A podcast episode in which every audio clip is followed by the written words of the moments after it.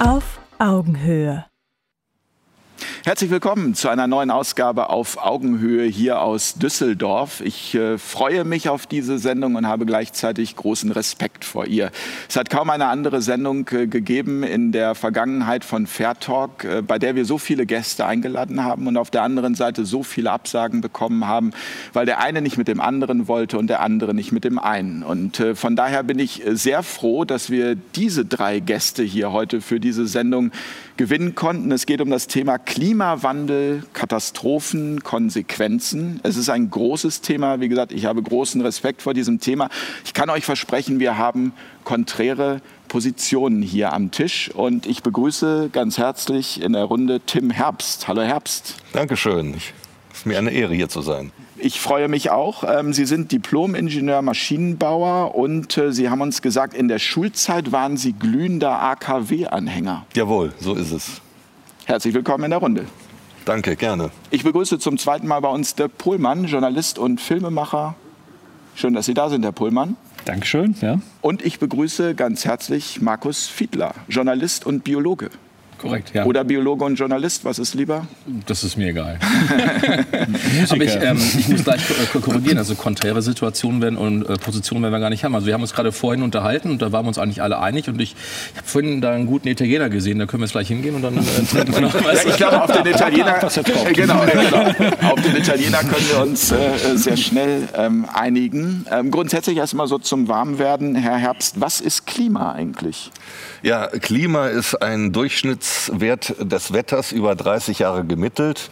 Und das kann man entweder örtlich äh, mitteln oder global mitteln. Und äh, das ist also erstmal was Abstraktes. Ne, Also während man das Wetter jeden Tag erleben kann, kann man das Klima in diesem Sinne nicht erleben. Das ist eben als etwas theoretisch Errechnetes über, der Konsens ist über 30 Jahre halt. Herr Pullmann, was ist Wetter? Äh, kurzfristige atmosphärische Erscheinungen. Also das heißt, das, was wir im Ablauf, wenn man in Island ist, ändert sich das Wetter viermal am Tag, hat man sozusagen verschiedene Sachen. In anderen Landstrichen wie der Sahara ist es ziemlich äh, stabil. Ja, und ähm, das, also das heißt, diese 30 Jahre sind äh, eine wesentliche äh, wesentliche Größe. Also es gibt eine von meinen liebsten Grafiken, ich habe ja keine Grafik mit, ist äh, Show Your Stripes, wer die kennt. Also Oh ja. kann man sich angucken, finde ich eine der spektak spektakulärsten Umsetzungen, wo man ähm, für einzelne Orte oder für den gesamten Planeten, wie man es will, hat man äh, sozusagen die Streifen der Jahre sind in Temperaturen an- angegeben. Es gibt einen Mittelwert, der ist 1970 bis 2000. Das ist genau die Hälfte der Temperatur war wärmer, die andere war kälter. Und dann sieht man, Ganz tiefblau ist, äh, weicht kalt ab und rot weicht warm ab. Und dann sieht man auf einen Blick, deswegen ist das so schlagend, ist halt links blau, rechts rot. Also die Temperatur ist hochgegangen und in den letzten 30 Jahren geht es also so ab. Ja? Und das ist Klima. 30 Jahre, deswegen diese 30 Jahre von 1970 bis 2000. Da sind wir schon fast mitten im Gespräch, aber ich möchte noch kurz äh, von Herrn Fiedler wissen und wir steigern uns langsam. Äh, was ist CO2 eigentlich? CO2, Kohlenstoffdioxid, ähm, eins der elementarsten Moleküle, die äh, in der Biologie gebraucht werden. Also bi unsere Biologie auf diesem Planeten ist kohlenstoffbasiert. Es gibt Theorien, dass es auch noch andere ähm, Sch äh, Chemie-Zusammensetzungen geben könnte. Also Silizium war auch schon mal im Gespräch, also auch rein theoretisch, ne? wie, wie könnte man das vielleicht auch damit machen. Aber äh, unsere Biologie hat sich jetzt seit hm, inzwischen 4 Milliarden Jahren, 3,2 Milliarden Jahren, das, ist ein bisschen unscharf, auf Kohlenstoff geeinigt als zentrales Molekül. Und Kohlenstoffdioxid ist die oxidierte Version des Kohlenstoffs. Das heißt, ich äh, habe dann vorher irgendwas zersetzt und habe daraus Energie gewonnen als äh, Lebewesen. Und CO2 äh, kann man dann wieder reduzieren, zum Beispiel mit der, mit der Photosynthese. Und die Photosynthese äh, produziert daraus wieder zum einen Seite, auf der einen Seite Zucker und auf der anderen Seite Sauerstoff quasi als Abfallmolekül. Und dieses Abfallmolekül können wir dann wieder als Oxidanz benutzen, um halt den Zucker zu oxidieren. Und dann geht das Ganze wieder von vorne los. Ähm, ist denn CO2, das frage ich jetzt einfach mal so offen in die Runde, gleich CO2? Also ist CO2 immer CO2? Weil man hört ja irgendwie, das CO2, das äh, zum Beispiel beim Auto ausgestoßen wird, ist ein anderes CO2 als das Auto, als das CO2, das irgendwie. Nee. Das kann man, das kann man chemisch nicht unterscheiden. Das ist dasselbe. Äh, äh, Also im in erster Näherung nicht. Aber es gibt natürlich sogenannte Isotope. Das heißt, äh, das sind ähm, Varianten eines Atoms, äh, die sich normalerweise durch die Anzahl der Protonen charakterisieren, die dann aber unterschiedliche Neutronen zeigen. Das Normale ist das C12. Ähm, dann gibt es aber auch noch C13 und C14 und tatsächlich kann man über diese Unterscheidung dann auch feststellen, äh, wie hoch dann der Anteil des Menschen, also des äh, durch Menschenverbrennung erzeugten CO2s in der Atmosphäre ist. Indem man das, äh, also das C14 ist ähm, radioaktiv, das kann man direkt mit dem Geigerzähler feststellen. Das andere C13 nicht, das müsste man über ein Massenspektrometer äh, unterscheiden. Beides wird gemacht und bei beidem kann man dann feststellen, äh, woher woher kommt da eigentlich dieses äh, CO2, was wir da in der Luft haben? C14 wird ja auch von Archäologen verwendet, um festzustellen, wie alt äh, ein, ein, Gegenstand ist. Bei CO2, was ich interessant finde, ist, dass äh, unsere Atmosphäre der Erde, äh, genau wie die des Mars oder auch von der Venus, das sind alles CO2-Atmosphären gewesen. Und bei uns ist dieser Kohlenstoff, der sich auszeichnet, dass er eine ungeheure Bindungsvielfalt hat. Also kein Atom hat so viele Möglichkeiten, Bindung einzugehen deswegen haben wir eine kohlenstoffbasierte, die ganze organische Chemie, wir sprechen immer von Kohlenwasserstoffen, das ist C und O und H, wenn man die Formeln anguckt, in immer neuen Zusammensetzungen. Und dieses äh, CO2 ist im Laufe der, äh, der Planetengeschichte, also mindestens von diesen drei, die ich genannt habe, äh, der, auf der Erde ist das C, also das sind einmal äh, sind Gestein und dann sind es die Lebewesen. Also das heißt Bäume, Pflanzen, das C ist sozusagen, ich sage mal jetzt mal rauskondensiert, auch wenn das nicht ganz stimmt. Und übrig geblieben sind dann die anderen, also das heißt äh, Stickstoff und sowas. Auf dem Mars ist es noch eine fast reine CO2-Atmosphäre, auf der Venus auch. Also wir sind so ein Sonderfall, sozusagen das C ist bei uns verschwunden. Das C ist bei uns verschwunden. In anderer Hinsicht würde man das gerne hören, aber ähm, ich, ich frage mich. Ich also rede fußgängertauglich, nicht wissenschaftlich korrekt. Das C ist natürlich noch da. Das verschwindet nicht. Nur es ist, äh, wir haben eben keine CO2-Atmosphäre mehr. Ja? Ja. Wir haben eine Stickstoffatmosphäre. Also man kann ja sagen, also die, die eigentliche Erfindung der Lebewesen ist halt die Photosynthese. Wir hatten davor auch schon Lebewesen, die halt versucht haben, weiß ich, mit, mit einem Schwefelstoffwechsel da irgendwie was zum, äh, also Energie zu gewinnen. Darum geht es ja letztendlich. Und äh, die Erfindung der Photosynthese hat ungefähr vor 3,2 Milliarden Jahren dafür, dazu geführt, dass genau das eingetreten ist. Das heißt also, wir hatten quasi dann den Anteil in dieser, das ist schon, ist schon nicht mal die Uratmosphäre, schon wieder äh, eine weitere neue Atmosphäre, die sich zu dem Zeitpunkt gebildet hatte, aber da waren halt ungefähr diese 20 Prozent CO2. Und das ist jetzt das, was wir an, an Sauerstoff haben. Und das CO2 ist, äh, bleibt ein Spuren, äh, also ein Spurengas in der Atmosphäre. Und äh, ja, und äh, das hat sich auch in den letzten ähm, 500 Millionen Jahren äh, äh, auch äh, stark entwickelt von über einem Prozent, wo wir dann noch damals waren, bis jetzt runter auf diese 0,04 sind es ja inzwischen Prozent, mhm. 0,041, 0,0405, ja. je nachdem. Ne? Nun, nun, muss ich ganz ehrlich zugeben, also ähm, ich habe mich mit dem Thema Klimawandel für diese Sendung intensiv beschäftigt. Ähm, davor basierte mein Wissen in Bezug auf Klimawandel eher so aus den Filmen Ice Age 1 bis 4. Bin ich mal schlecht war. Das, das ist, ja, das jetzt da, ist schon fast vorbei, der Kli Bin ich da gut informiert, Herr Okay, ich bin fit, ich oute mich. Nein, natürlich nicht ansatzweise. Also äh, zum, äh, zu Klimawandellen da gibt es ja die, viele. Ne, wir sind momentan in der Klimaerwärmung drin, aber natürlich gab es äh, vorher jede Menge äh, natürliche Klimawandel äh, aufgrund natürlicher Ursachen. Das ist auch gar nicht anders möglich, weil wenn wir jetzt vom sogenannten menschengemachten Klimawandel reden oder Klimaerwärmung besser, ähm, dann äh, heißt das nicht menschengemacht äh, einfach, weil die Menschheit existiert und lebt und atmet und vielleicht ab und zu mal ein Lagerfeuerchen macht, sondern äh, es geht darum, um die industrielle Revolution, die 1870 äh, in England begonnen hat und äh, womit die Verbrennung fossiler Energieträger äh, extremen Aufschub genommen hat und auch immer weitergeht. Also selbst der Anstieg wird immer größer. Und das ist also das der menschengemachte Anteil. Und dieser kann natürlich in früheren Klimawandeln, liegt es in der Natur der Sache, kann es gar nicht gegeben haben.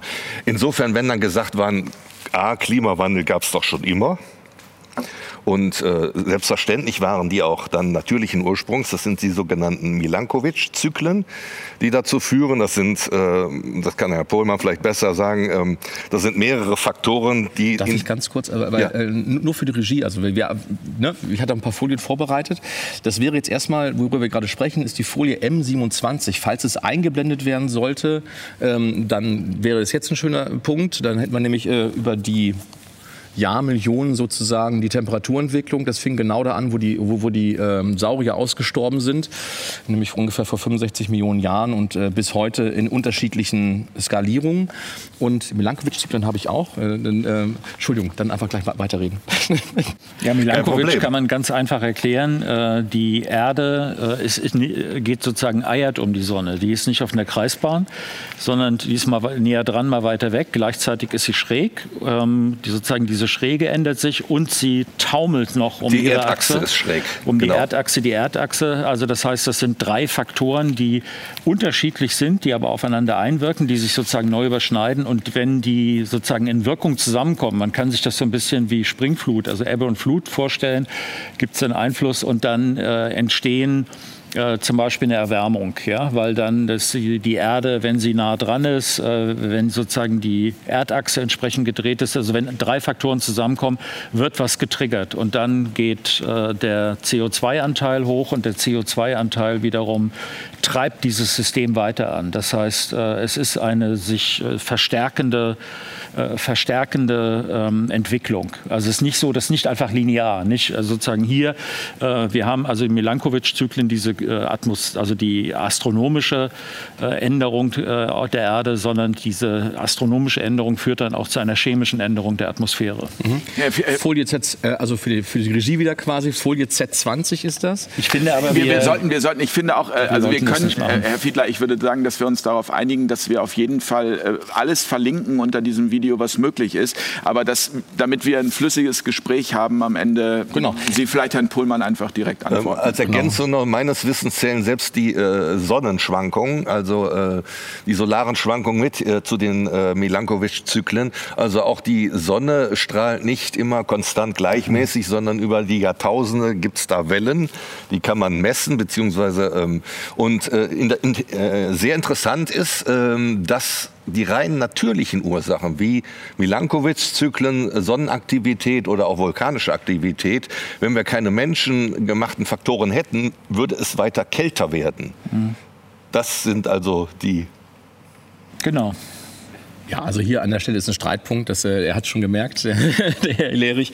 Ähm, also äh, noch ganz kurz vielleicht äh, für die Zuschauer und äh, eventuell Regie, also Folie Z21, da hat sich mal jemand, der heißt Markus Kronotte, hat sich mit diesen Milankovic-Zyklen beschäftigt und der hat ähm, äh, versucht, äh, diese Funktion über die letzten ungefähr 350.000 Jahre zu legen. Und dann sieht man schon, dass da gibt es eine ganz starke Korrelation. Das heißt also, da, da sehen wir die Kurve, die ähm, die ähm, äh, Temperaturschwankungen, die wir in dieser Zeit sehen, äh, die passen doch sehr, sehr gut übereinander mit diesen Milankovic-Zyklen. Und da ist, genau, da ist also auch die Sonnenaktivität drin, die nicht immer nur unbedingt direkte Auswirkungen hat, sondern manchmal auch indirekte Auswirkungen. Das heißt also, je aktiver die Sonne ist, desto mehr Sonnenwind haben wir. Und dieser Sonnenwind äh, verdrängt sozusagen äh, kosmische Einflüsse, die von außen kommen ähm, und was wiederum äh, auch, also, also äh, auch starke Auswirkungen auf die Wolkenbildung hat. Aber ich muss jetzt einmal fragen, woher äh, weiß man, was vor 350.000 Jahren war? Gute genau, Frage. ja, ja, genau, das ist, das ist mein Thema. Also, ähm, ja, deswegen haben wir Sie eingeladen. also ich habe mich äh, ganz, ganz lange Zeit mit äh, den Eisbockherren am Südpol beschäftigt.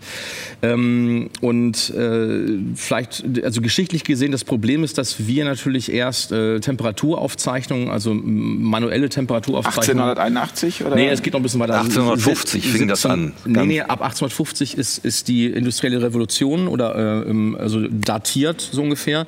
Aber die ersten Temperaturaufzeichnungen sind 1700 irgendetwas, ich glaube 1780 ungefähr liegen die schon. Also die ersten Thermometer, die da, die da damals. Schweden gibt es ganz frühe Aufzeichnungen. Ja, genau. Ich komme dann nachher noch mal dazu. Aber also, das sind Sonderfälle. Also das genau. sind, da ist jemand mit einem äh, Thermometer unterwegs, aber ob diese Daten so toll sind, ist eine Frage, ab wann genau. man daran geht. Also 1850, wenn man die bei jetzt bei Show Your Stripes angeht, sieht man ungefähr 1850 fängt es an, dass man äh, relevant Temperatur misst. Und dann ist ja eben die Frage auch wo. Ja, also das, Genau. äh, ja. Und jetzt ist die Frage, wie komme ich also in die Vergangenheit? Also Genau. wie, wie komme ich weiter so in, die weit in die Vergangenheit? Es gibt verschiedene Methoden, die sind besser und schlechter. Ähm, äh, eine Methode, die gar nicht so gut ist, äh, sind zum Beispiel Baumringdaten. Das kann ich jetzt als Biologe sagen. Also man äh, hat herausgefunden, dass äh, je wärmer die Jahre sind, desto größer sind die Baumringe. Je kälter die Jahre sind, desto äh, schmaler sind die Baumringe die ich da habe. Das Problem an diesen Baumringdaten ist natürlich, dass ich nicht nur einen Parameter habe, nämlich Temperatur, der darauf einwirkt, sondern natürlich auch CO2 zum Beispiel.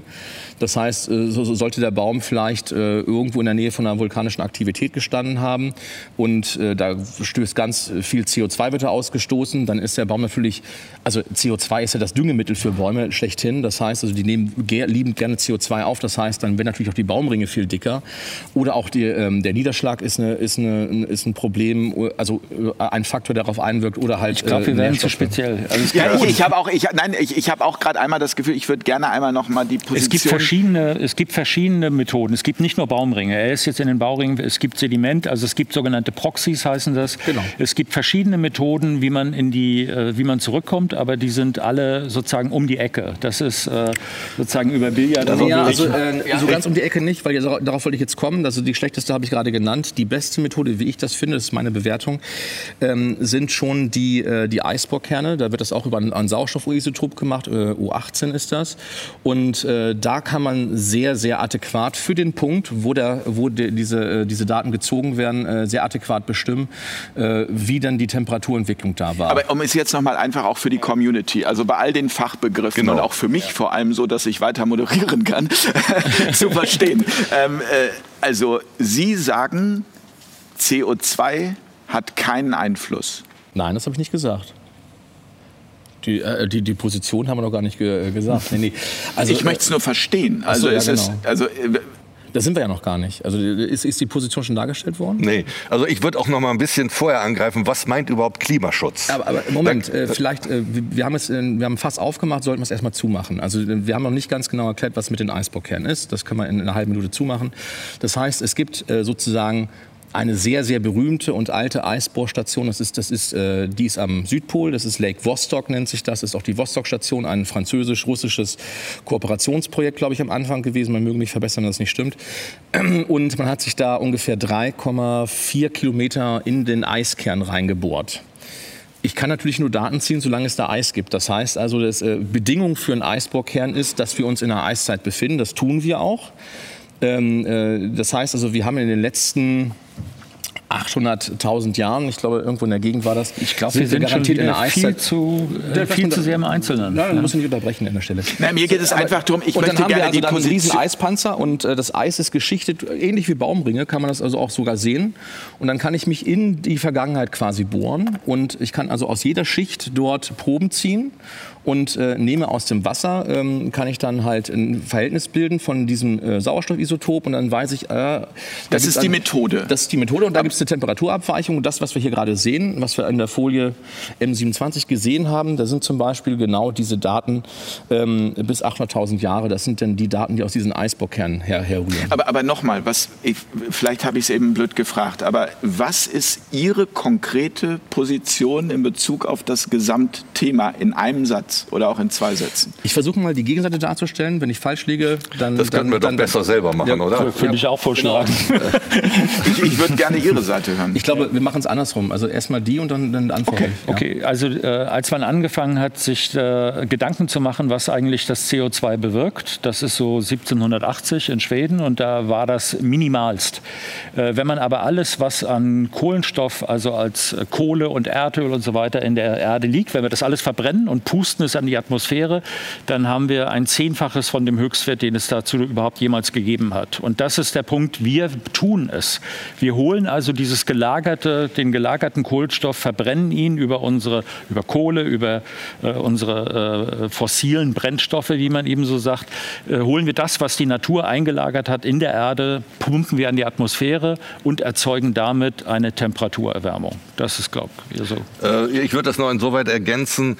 Erstmal, was heißt überhaupt Klimaschutz? Um mal nochmal an den Basics anzusetzen. Weil äh, eben wurde ja erklärt, Klimaschutz ist eigentlich ein statistisches Mittel über 30 Jahre. Wie soll man denn ein Durchschnittswert schützen. Ne? Das Klima ist verständlich. Genau, und, und das Klima, wa- warum soll es überhaupt geschützt werden? Das ist natürlich nur ein Kurzwort, wo es um ganz andere äh, Dinge geht, nämlich um die Vermeidung äh, der verheerenden Folgen einer weiteren Klimaerwärmung. Und zwar nicht für das Klima, sondern für unsere Zivilisation.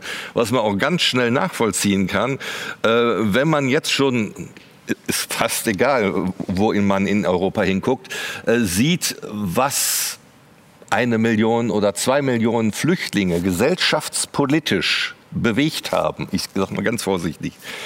Und man stellt sich dann vor, ähm, ähm, dass Zeiten, wo in Afrika weite Teile der, äh, der Gebiete ähm, Temperaturen aus dem Englischen above deadly threshold, also Die nicht mehr lebens... Genau, genau, die nicht mehr lebensfähig ist, wobei man natürlich sagen muss, äh, der Mensch ist sehr anpassungsfähig und wenn er genug Wasser hat oder Technik, dann kann er auch in solchen Sachen leben. Aber Afrika ist nun mal gerade dadurch gekennzeichnet, dass es Wasserknappheit hat und mit Technik und also insbesondere Klimaanlagen sind die nicht so gesegnet. Das heißt, wenn da große Teile oder auch in Asien ähm, solche Gebiete haben mit äh, Temperaturen, wo der Mensch nicht mehr Leben äh, kann. von leben kann, dann setzt er sich in Bewegung. Egal, ob andere das gut finden oder nicht. Äh, Und er wird sich dann dahin bewegen, wo er es sicherer findet. Und dann reden wir nicht über ein oder zwei Millionen pro Land, sondern da reden wir über hunderte Millionen. Und da kann man sich ja überlegen, wenn wir jetzt bei ein oder zwei Millionen schon diese gesellschaftspolitischen Verwerfungen haben, was hier los wäre bei Hunderten von Millionen. Das heißt, Klimaschutz meint eigentlich, die äh, Verhinderung der Konsequenzen, die sich bei einer weiteren Klimaerwärmung, die habe ich gerade genannt, ergeben würden. Das heißt, eigentlich wird da nicht das Klima geschützt, sondern unsere bekannte Zivilisation. Denn das 100 Millionen Einreisende, Flüchtlinge, wie man auch immer sie nennen möchte, ähm, die dann äh, hierhin kommen, ähm, dass es da nicht so bleibt, wie es jetzt ist, sondern dass die Verwerfungen noch größer werden, als sie jetzt schon sind, kann sich jeder ausmalen. Und das ist eigentlich das, worum es geht. Ich glaube, wir müssen aber sozusagen dem Markus jetzt mal die Gelegenheit geben. Wir Genau, haben gesagt, ich- also wir hatte ich- machen, äh, wir sagen, der Mensch macht das. Es ist Genau, menschengemacht. ja. Das ist, glaube ich, also sozusagen Das unsere ist Position. rübergekommen, aber mir ist Und Ihre das Position ja. genau noch nicht rübergekommen. Genau, also das heißt, also wir haben jetzt die eine Seite, die sagt, es gibt, obwohl ein relativ geringer Anteil äh, fossil verbrannt wird im, im Vergleich zu dem großen Anteil, der schon an CO2 und Kohlenstoff in der Biosphäre ist, ist der, der Anteil, der vom Menschen hinzugefügt wird, weil er das aus äh, fossilen Lagerstätten nimmt, ähm, so groß, dass das halt eine starke Auswirkung auf das Klima hat. Das ist ein Turbo quasi. Genau, also und dann ist halt die Position, dass also über 50 Prozent des Klimawandels sind menschgemacht und es gibt auch Leute, die sagen, es sind über 90 Prozent. Das IPCC sagt inzwischen alles, glaube ich. Das war die letzte Position. Und es gibt Leute, die sagen, ähm, äh, da ist ein, äh, ein geringer Anteil als 50 Prozent. Und das Problem ist, ich kann Ihnen noch nicht mal eine genaue Position sagen, denn selbst wenn ich es ehrlich beantworten wollen würde, also ich, wüsste es nicht. Ich kann, ich kann darauf keine Antwort geben. Äh, meine ähm, ähm, also mein Ansatzpunkt ist da, dass ich mir die Daten genau angucke und deswegen war ich auch eben so bei dem Vostok-Eiskenner hinterher, weil ich glaube, dass ähm, es ein ganz großes Problem gibt und das hat was mit wissenschaftlichem Arbeiten zu tun. Ähm, und dieses Problem kann ich gerne mal darstellen. Äh, ich, das ist ja den beiden auch inzwischen schon bekannt. Ich fange mal mit dem Vostok Eisbohrkern an. Ich, äh, wie komme ich auf das Thema? Auf das Thema bin ich gekommen, das war 2008 oder 2007 ging das los mit dem sogenannten Climate Gate Skandal.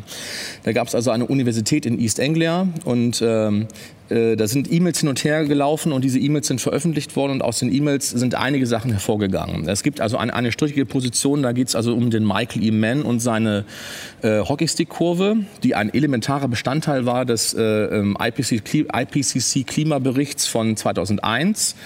Ähm, und äh, übrigens über die Jahre immer wieder rausgekramt wurde. Da ist also eine ganz strittige Position, also dass diese äh, Daten korrekt sind oder auch nicht. Deswegen kam ich auch vorhin auf die Baumringdaten, das war ein wesentlicher Anteil. Äh, Ich möchte gar nicht so sehr darauf eingehen, ob das, ob das jetzt stimmt oder nicht, aber das war ein Anteil davon. Und der zweite Anteil, der war für mich eigentlich wichtiger. Und zwar ist aus den E-Mails klar geworden, dass ähm, äh, versucht wurde, wissenschaftliche, abweichende wissenschaftliche Meinungen aus dem öffentlichen Diskurs rauszuhalten. Und zwar auch aus dem wissenschaftlichen Diskurs. Wann war der Zeitpunkt? 2000? Das, äh, ich kann es nicht mehr genau datieren, 2007, 8, 9, also in dem, drin, äh, in dem Dreh ist das. Da ist es also veröffentlicht worden. Also da dieses Leakage, also da haben sie, also, ich glaube, da ist der Server gehackt worden und da haben sie die ganzen E-Mails herausgegeben. Die sind immer noch im Netz äh, abrufbar. Da gibt es auch eine Zusammenfassung davon.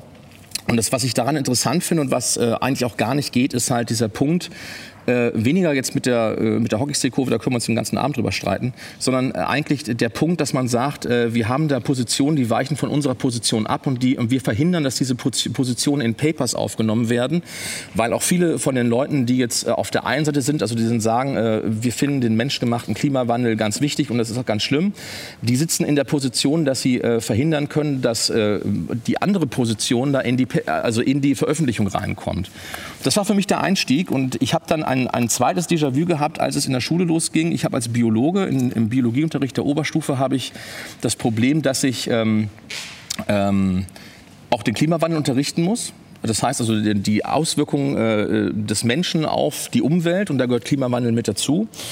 Und dann hatte ich in dem Schulbuch tatsächlich äh, etwas gesehen, was mich aufmerksam gemacht hat. Und zwar war das ähm, eine Darstellung, die mir doch recht bekannt vorkam.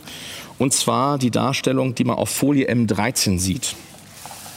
Genau, auch für die Zuschauer jetzt. Ich habe mir überlegt, wie machen wir das denn überhaupt? Also ne, wir müssen ja jetzt haufenweise Material und die armen Zuschauer wissen gar nicht, was wir machen wollen. Wir haben uns abgesprochen, dass wir auch, wenn wir neues Material brauchen, vielleicht haben wir irgendwelche Sachen, die wir jetzt nicht genau wissen. Ich würde es gerne limitieren. Ich finde, das Ja. artet aus. Ja, aber weil Moment. die Leute solche Kurven nicht alle interpretieren können. Die Frage ist, wer versteht was. Ich- und, äh, Also ich denke, das gibt einen, einen Moment, denklogischen Ansatz, Das der Problem ist, weil sonst jeder seinen Vortrag hält mit seinen Folien Genau. und dann reden wir nicht Ja, mehr. ja, wir miteinander. wollen Das keine ja- Ich wollte eigentlich Argumente das, das, vorbringen Das, Problem, das Argument kommt am Ende. Ähm, so, und das sind, äh, also ich habe eine, eine Seite hab eingerichtet, das heißt äh, klima.markus-fiedler.de. Und äh, ähm, das können wir auch gerne bei Fairtalk machen, also dass wir halt einfach die Daten sammeln, dass sie einfach da sind. Ne? So, und ähm, was wir auf dieser Seite sehen, auf der Folie, Folie M13 ist das, da ist unten rechts also ein, ähm, ja, ein Diagramm und das kam mir doch sehr bekannt vor, weil ich, ich kenne sozusagen dieses, diesen Fingerabdruck, ähm, äh, kenne ich, das ist, das ist der, der Vostok-Eisbock-Kern. Deswegen kam ich vorhin darauf. Das heißt also, da sind abgebildet sowohl die Methanwerte als auch die ähm, CO2-Werte, als auch die Temperaturwerte. Das, das Methan ist, glaube ich, blau, CO2 ist schwarz, Temperatur ist rot angegeben. Und ähm, äh, was wir sehen auf der äh, X-Achse sind die Jahre bis heute. Das Jahr Null ist dann die Veröf das Veröffentlichungsdatum, also in den 90er Jahren war das. Und, also 1990er Jahre. Und äh, das geht zurück bis ungefähr 420.000 Jahre in der Vergangenheit. Und äh, was dann klar zu erkennen ist, ist also eine sogenannte Korrelation. Also die Kurven bewegen sich gleichartig. Das heißt, es gibt eine Abhängigkeit der Kurven voneinander. Man sieht ähm, immer, wenn Methan oder wenn CO2 steigt, steigt auch die Temperatur. Immer wenn äh, Methan oder CO2 fällt, fällt auch die Temperatur. Das war eine der ersten Veröffentlichungen, die damals gemacht wurden in diesem Raum. Das ist also von Petit et al. Und, also, ähm, und ähm, 1999, wie gesagt. Und was also auffiel, war, dass das Schulbuch darauf hinaus wollte, dass anhand dieser Grafik und auch im Schulbuch selber im Text auch noch drin stehend, äh, dass gesagt wurde, immer wenn CO2 steigt, steigt auch die Temperatur. Das heißt, ich habe hier eine Korrelation, aus der wurde die Kausalität abgeleitet, dass CO2 die Temperatur treibt. Deswegen eben meine Frage, mit Was ist- CO2 äh, tut es das aus Ihrer Sicht? Ähm, äh, die Frage kann man sowohl als auch beantworten. Es gibt, äh, eine, es gibt erstmal diese Geschichte, dass CO2 die Temperatur treibt. Das ist wissenschaftlich nachgewiesen. Da gibt es so diesen tollen Versuch, ich mal so, so ein Glasrohr, ne? auf der einen Seite mache ich mache es heiß, auf der Da gibt es ganz viele verschiedene Genau, also Versuche. der, der, Aber das ist schon mal gut, ein. weil äh, sozusagen, ich einmal kurz rein. Es gibt Leute, die sogar das bestreiten. Ja. Es gibt Ja. Leute, die bestreiten, dass CO2 überhaupt eine Auswirkung auf die Temperatur. Also halten wir fest, Markus Fiedler ist auch der Meinung, dass CO2 die Temperatur. logisch. Aber trotzdem sollte man natürlich die. Position aufgreifen, die auch das bestreiten. Und ähm, man kann, also wie gesagt, äh, der Herr äh, Pohlmann hat ja in einem, seinem Vortrag vier verschiedene Methoden äh, gezeigt, die das äh, nachweisen. Und dann gibt es immer noch welche Leute, die sagen, ja, das ist alles im Labor, das zählt ja nicht. Ne? Und dann gibt es noch ein erschlagenes Argument äh, oder ein Sachverhalt, äh, auf den bis jetzt auch noch keiner ähm, aus, diesem, aus dieser Fraktion was erwidern konnte sachlich. Und zwar die außergewöhnlich hohe Temperatur äh, der Venus. Und wenn man dann äh, die fragt, die Leute, woher kommt die denn? Wie erklären sie das wissenschaftlich belastbar? Leute, die ein bisschen Bescheid wissen, dann sagen die ja natürlich, die Venus ist näher dran, ist richtig. Natürlich zählt äh, das dazu, warum es da wärmer ist. Aber äh, der Näher an der Sonne. Näher an der Sonne. Näher an der Sonne. Ja. Aber äh, der Merkur ist äh, noch näher. Also der hat etwa die Hälfte des Abstandes äh, zur Sonne wie die Venus. Und nach dem Strahlungsgesetz kommt danach ein Viertel Mhm. der Sonnenaktivität nur bei der äh, Venus an. Und trotzdem ist es da wesentlich wärmer als auf dem Merkur. Das heißt, die Sonnen äh, Sonnennähe allein kann es nicht sein, obwohl die natürlich auch mit. Und dann sagen sie, ja, aber da ist, also die Venus hat eine äh, CO2-Atmosphäre, ich glaube 96 Prozent oder noch höher. Und da herrscht so hoher Druck, 90 Bar. Und daher kämen jetzt die hohe Temperaturen. Und da ist es, muss man einfach sagen, physikalisch falsch, weil Druck determiniert nicht Temperatur. Und das kann man auch in einem Allerwelts-Beispiel nachvollziehen. Also ein Rennradreifen wird üb- üblicherweise mit 10 Bar aufgepumpt. Und wenn jetzt hoher Druck hohe Temperatur bedingen würde, also zwingend, äh, dann müsste der ja unheimlich heiß sein. Das müsste man jederzeit feststellen, ist es aber nicht. Und da können Sie druckmäßig nehmen, was Sie wollen. Ich habe äh, damals in meiner äh, Arbeit als Konstrukteur in einem Unternehmen gearbeitet, die haben äh, Handhydrauliken gemacht mit 700 Bar Öldruck. Und wenn das jetzt so wäre, wie diese Leute behaupten, dass eben der hohe Druck die hohe Temperatur der Venus erklären würde, dann müssten die so glühend heiß sein, dass man die gar nicht anfassen kann. Und das ganze Kunststoff und so müsste eigentlich wegschmelzen. Ist auch nicht der Fall. Also man kann Ja, man es nachvollziehen, äh, Druck determiniert nicht Temperatur. Müssen Und- wir ergänzen, also die werden jetzt natürlich sagen, aber wieso, wenn ich jetzt den Reifen aufpumpe, dann wird das doch heiß. Ja. Oder wenn ich jetzt eine, was ich, eine Propangasflasche ablasse, wird es doch eiskalt. Ja, Warum? Druckänderungen. Änderungen, ja, äh, Druckänderungen. äh, Und das ist ein ganz ehrlich, weil der Druck ändert sich jetzt nicht auf der Venus. Da pumpt keiner auf.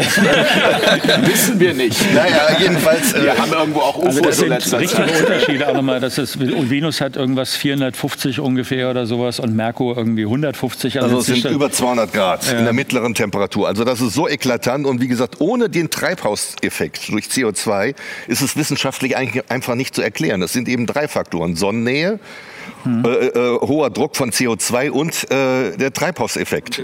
Man kann sogar auch noch, weil wir hatten, ich hatte das ja gesagt mit den, also mit den Planeten, das hat mich, äh, war eine Sache, die mich sehr interessiert hat, weil ich mich damit beschäftigt hatte in, für eine Doku. Ist auch egal. Auf jeden Fall äh, ist es so, dass diese Geschichte mit der Venus, wie er sagt, also das heißt dieser Abstand und äh, was kommt, die Venus ist eine sogenannte Runaway. Das ist eine Atmosphäre, eine CO2-Atmosphäre, in der das passiert ist, vor dem wir für die Erde Angst haben. Dass ähm, sozusagen Kippelemente eingetreten sind, die dafür gesorgt haben, dass die Temperatur, also wenn man es als Kurve macht, ins und äh, sozusagen steil nach oben wegsteht und eben eine Lebens äh, auf der e Venus-Oberfläche kann kein organisches Leben existieren. Wird interessanterweise gerade geforscht, ob in 30 Kilometer Höhe in den Wolken könnte es sein, dass wir es mit Bakterien zu tun haben, aber nicht da drauf. Und das ist eben die Venus und äh, war oder die Venus ist eine CO2-Atmosphäre wie äh, wie der Mars eine CO2 und wie die Erde war. Und die Venus ist sozusagen die Katastrophe, die auf der Erde nicht eingetreten ist, wovon wir aber nicht weit entfernt sind in der Erdentwicklung. Das ist interessant. Wären wir, äh, wären wir sechs Prozent näher an der Sonne, hätte das schon gereicht, dass wir auch eine Runaway-Atmosphäre haben. Also wir sind, wir sind so in einem ganz glücklichen, also sozusagen alles auf der Erde. Das ist sowas, wenn man sich damit beschäftigt, wo man ein bisschen demütig wird.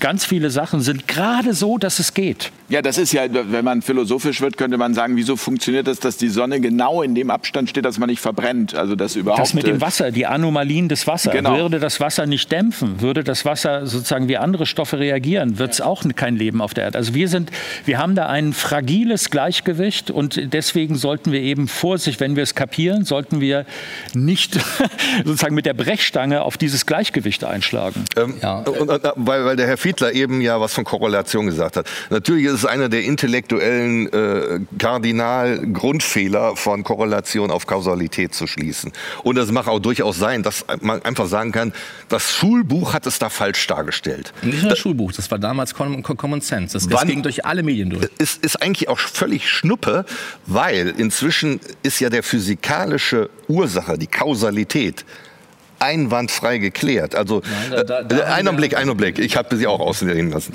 Ähm, CO2 ist ja insofern unterscheidet sich, also jetzt gerade was den äh, Aspekt Treibhauseffekt anbetrifft, insofern, weil es äh, drei Atome hat. Und das ist sehr wichtig, weil nur Atome die, äh, oder Moleküle, die aus drei oder mehr Atomen sind, sind in der Lage, ähm, Strahlung im IR-Spektrum, also Infrarotspektrum, aufzunehmen. Das können eben zweiatomige nicht, weil die kein sogenanntes Dipolmoment bilden können. Da geht es in die Quantenmechanik. Das würde jetzt bei weitem zu weit. Ich wollte es nur sagen, die quantenmechanischen Ursachen, also die Kausalität ist sonnenklar hergeleitet, egal was die damals falsch besagten, und selbst wenn es die ganze Welt damals falsch gesagt hat.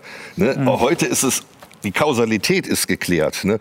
Und aus, aus diesem Grunde äh, geht es hier auch nicht um Sicht und Finden, sondern hier geht es um Physik. Da bewe bewegen wir uns also in einer harten Naturwissenschaft und nicht in, in persönlichen Meinungen oder was auch immer. Ähm, und ansonsten, um nochmal klein wenig zurückzukommen, weil eben hatte ich ja ausgeführt, was Klimaschutz heißt. Und dann waren ja Ihre Frage die Position. Und die Position ist ja relativ, denklogisch relativ einfach. Wir, wir kennen die natürlichen Ursachen, die Milankovic-Zyklen, wo auch die Sonnenaktivität reinfiel. Dann gibt's noch Meteoriten, vulkanische Sachen und solche Sachen, die damit reinspielen. Und das kennen wir auch. Und wenn wir das alles zugrunde legen, können wir ausschließen, weil wir können das alles messen, wir können es berechnen, wenn es danach ginge, müsste es eine Abkühlung geben. Also die natürlichen Ursachen rein für sich würden zu einer Abkühlung führen. Nein. Das heißt, denklogisch bleibt dann nur noch übrig, dass die Erwärmung, die wir jetzt sehen, entgegen des natürlichen Trendes 100 Prozent menschengemacht sein müssen. Aber das ist, ja, Herr Ja, also äh, äh, ganz kurz zu Milankovic-Zyklen tendenziell, ähm, wenn man jetzt diese Grafik von dem Markus Gonotte sich nochmal anschaut, die wir vorhin gesehen haben, äh, wo er diese Milankovic-Zyklen über die Temperatur gelegt hat, wäre das korrekt. Aber wir sehen auch aus der Vergangenheit, dass die Milankovic-Zyklen nie so hundertprozentig draufpassen.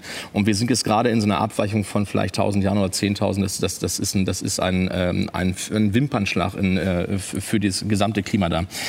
Ich möchte auf die Daten zurück. Ich, ähm, äh, also da, ich, ich wollte auch nicht dauerhaft unterbrechen. Ich wollte nur sagen, da, da weicht jetzt unsere Position ab. Das heißt also, ich gehe nicht davon aus, dass die Daten geklärt sind. Ich gehe sogar davon aus, dass hier äh, vielleicht mit einem gewissen Vorsatz, nicht von allen Leuten, aber von einigen Leuten gehandelt wird und ähm, anders gearbeitet wird, als man es hätte tun sollen. Folie M15, das ist ähm, ein Ausschnitt. Ich merke, wir kommen um die Folien heute nee, nicht wir rum. Können, nee, das, das, wir müssen ja an den Daten, da sind wir uns ja einig auch. Also wir müssen ja an den Daten arbeiten. Folie M15, aber die Daten liefern wir ja nach, Herr Fiedler. Ja, genau, ja, das, äh, genau, aber, das aber ist, es, ist ja auch für den Zuschauer jetzt, ne, dass er ja gucken kann.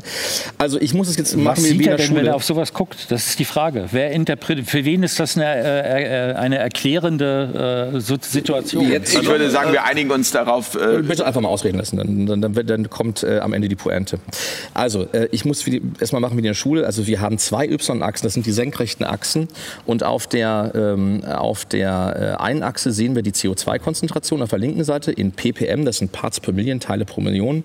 Auf der anderen Seite sehen wir die Temperaturvariation relativ zu heute. Relativ zu heute heißt, da ist irgendwo Null steht da drin. Das ist die Temperatur in den 90er Jahren sozusagen gewesen. Ne? Äh, also 1990er Jahren. Und äh, alles, was davon abweicht, Minus oder Plus, ist entweder kälter als heute oder wärmer als heute. So, und ähm, was dann relativ schnell auffällt, ist, ähm, wenn es einen Anstieg der Temperatur gibt, dann folgt das CO2.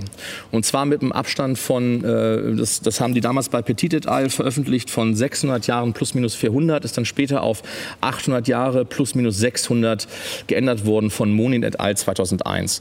Und das war für die unheimlich überraschend. Also, das, also die haben ja eigentlich mit dem Gegenteil gerechnet. Die haben, das kann ja alles nicht sein. Hier ist ja die Kausalität vertauscht. Das heißt also, äh, sie erwarteten eigentlich, dass das CO2 die Temperatur treibt. Das kann so nicht sein, zumindest nicht aus den gemessenen Daten. Ähm, also offensichtlich offensichtlich haben wir hier einen Effekt, der stärker ist, offensichtlich, als äh, der andere physikalische Effekt, der dem entgegensteht. Das heißt, das, was ich in der Umwelt messe, Unabhängig davon, dass auch das CO2 die Temperatur treiben kann. Das, was ich messe, ist erstmal, die Temperatur treibt das CO2. Der physikalische Hintergrund ist auch geklärt. Das, da gibt es auch keinen Streitpunkt zwischen uns, kennen wir schon. Das heißt ähm, für die Vergangenheit, um das ganz für die Vergangenheit da muss man das ganz klar da ist jetzt wieder ist jetzt wieder Weil, der Unterschied zwischen uns genau. Ne, das ist kein Unterschied, das kann man ja einfach feststellen. Also der Punkt war ja eben, ich habe deswegen habe ich das ja ausgeführt, was denn jetzt menschengemacht meint. Ne? Aber bitte, und, bitte jetzt nicht zu lange, weil ich, ich möchte ja, den ja, Punkt bringen. Also im Grunde genommen ja, würde ich bitte sagen, gleich, also, bitte ja, gleich, gut, okay. bitte gleich, bitte, bitte nicht, nicht böse sein. Ja. Ähm, ähm, und worauf ich hinaus wollte, nochmal die Folie M15 das, was jetzt da äh, erkannt wurde, das hat Petit et al. 1999 veröffentlicht. Die haben erkannt, gleich am Anfang, ey, Moment, wenn die Temperatur steigt, folgt das CO2 in diesem Abstand, der genannt wurde.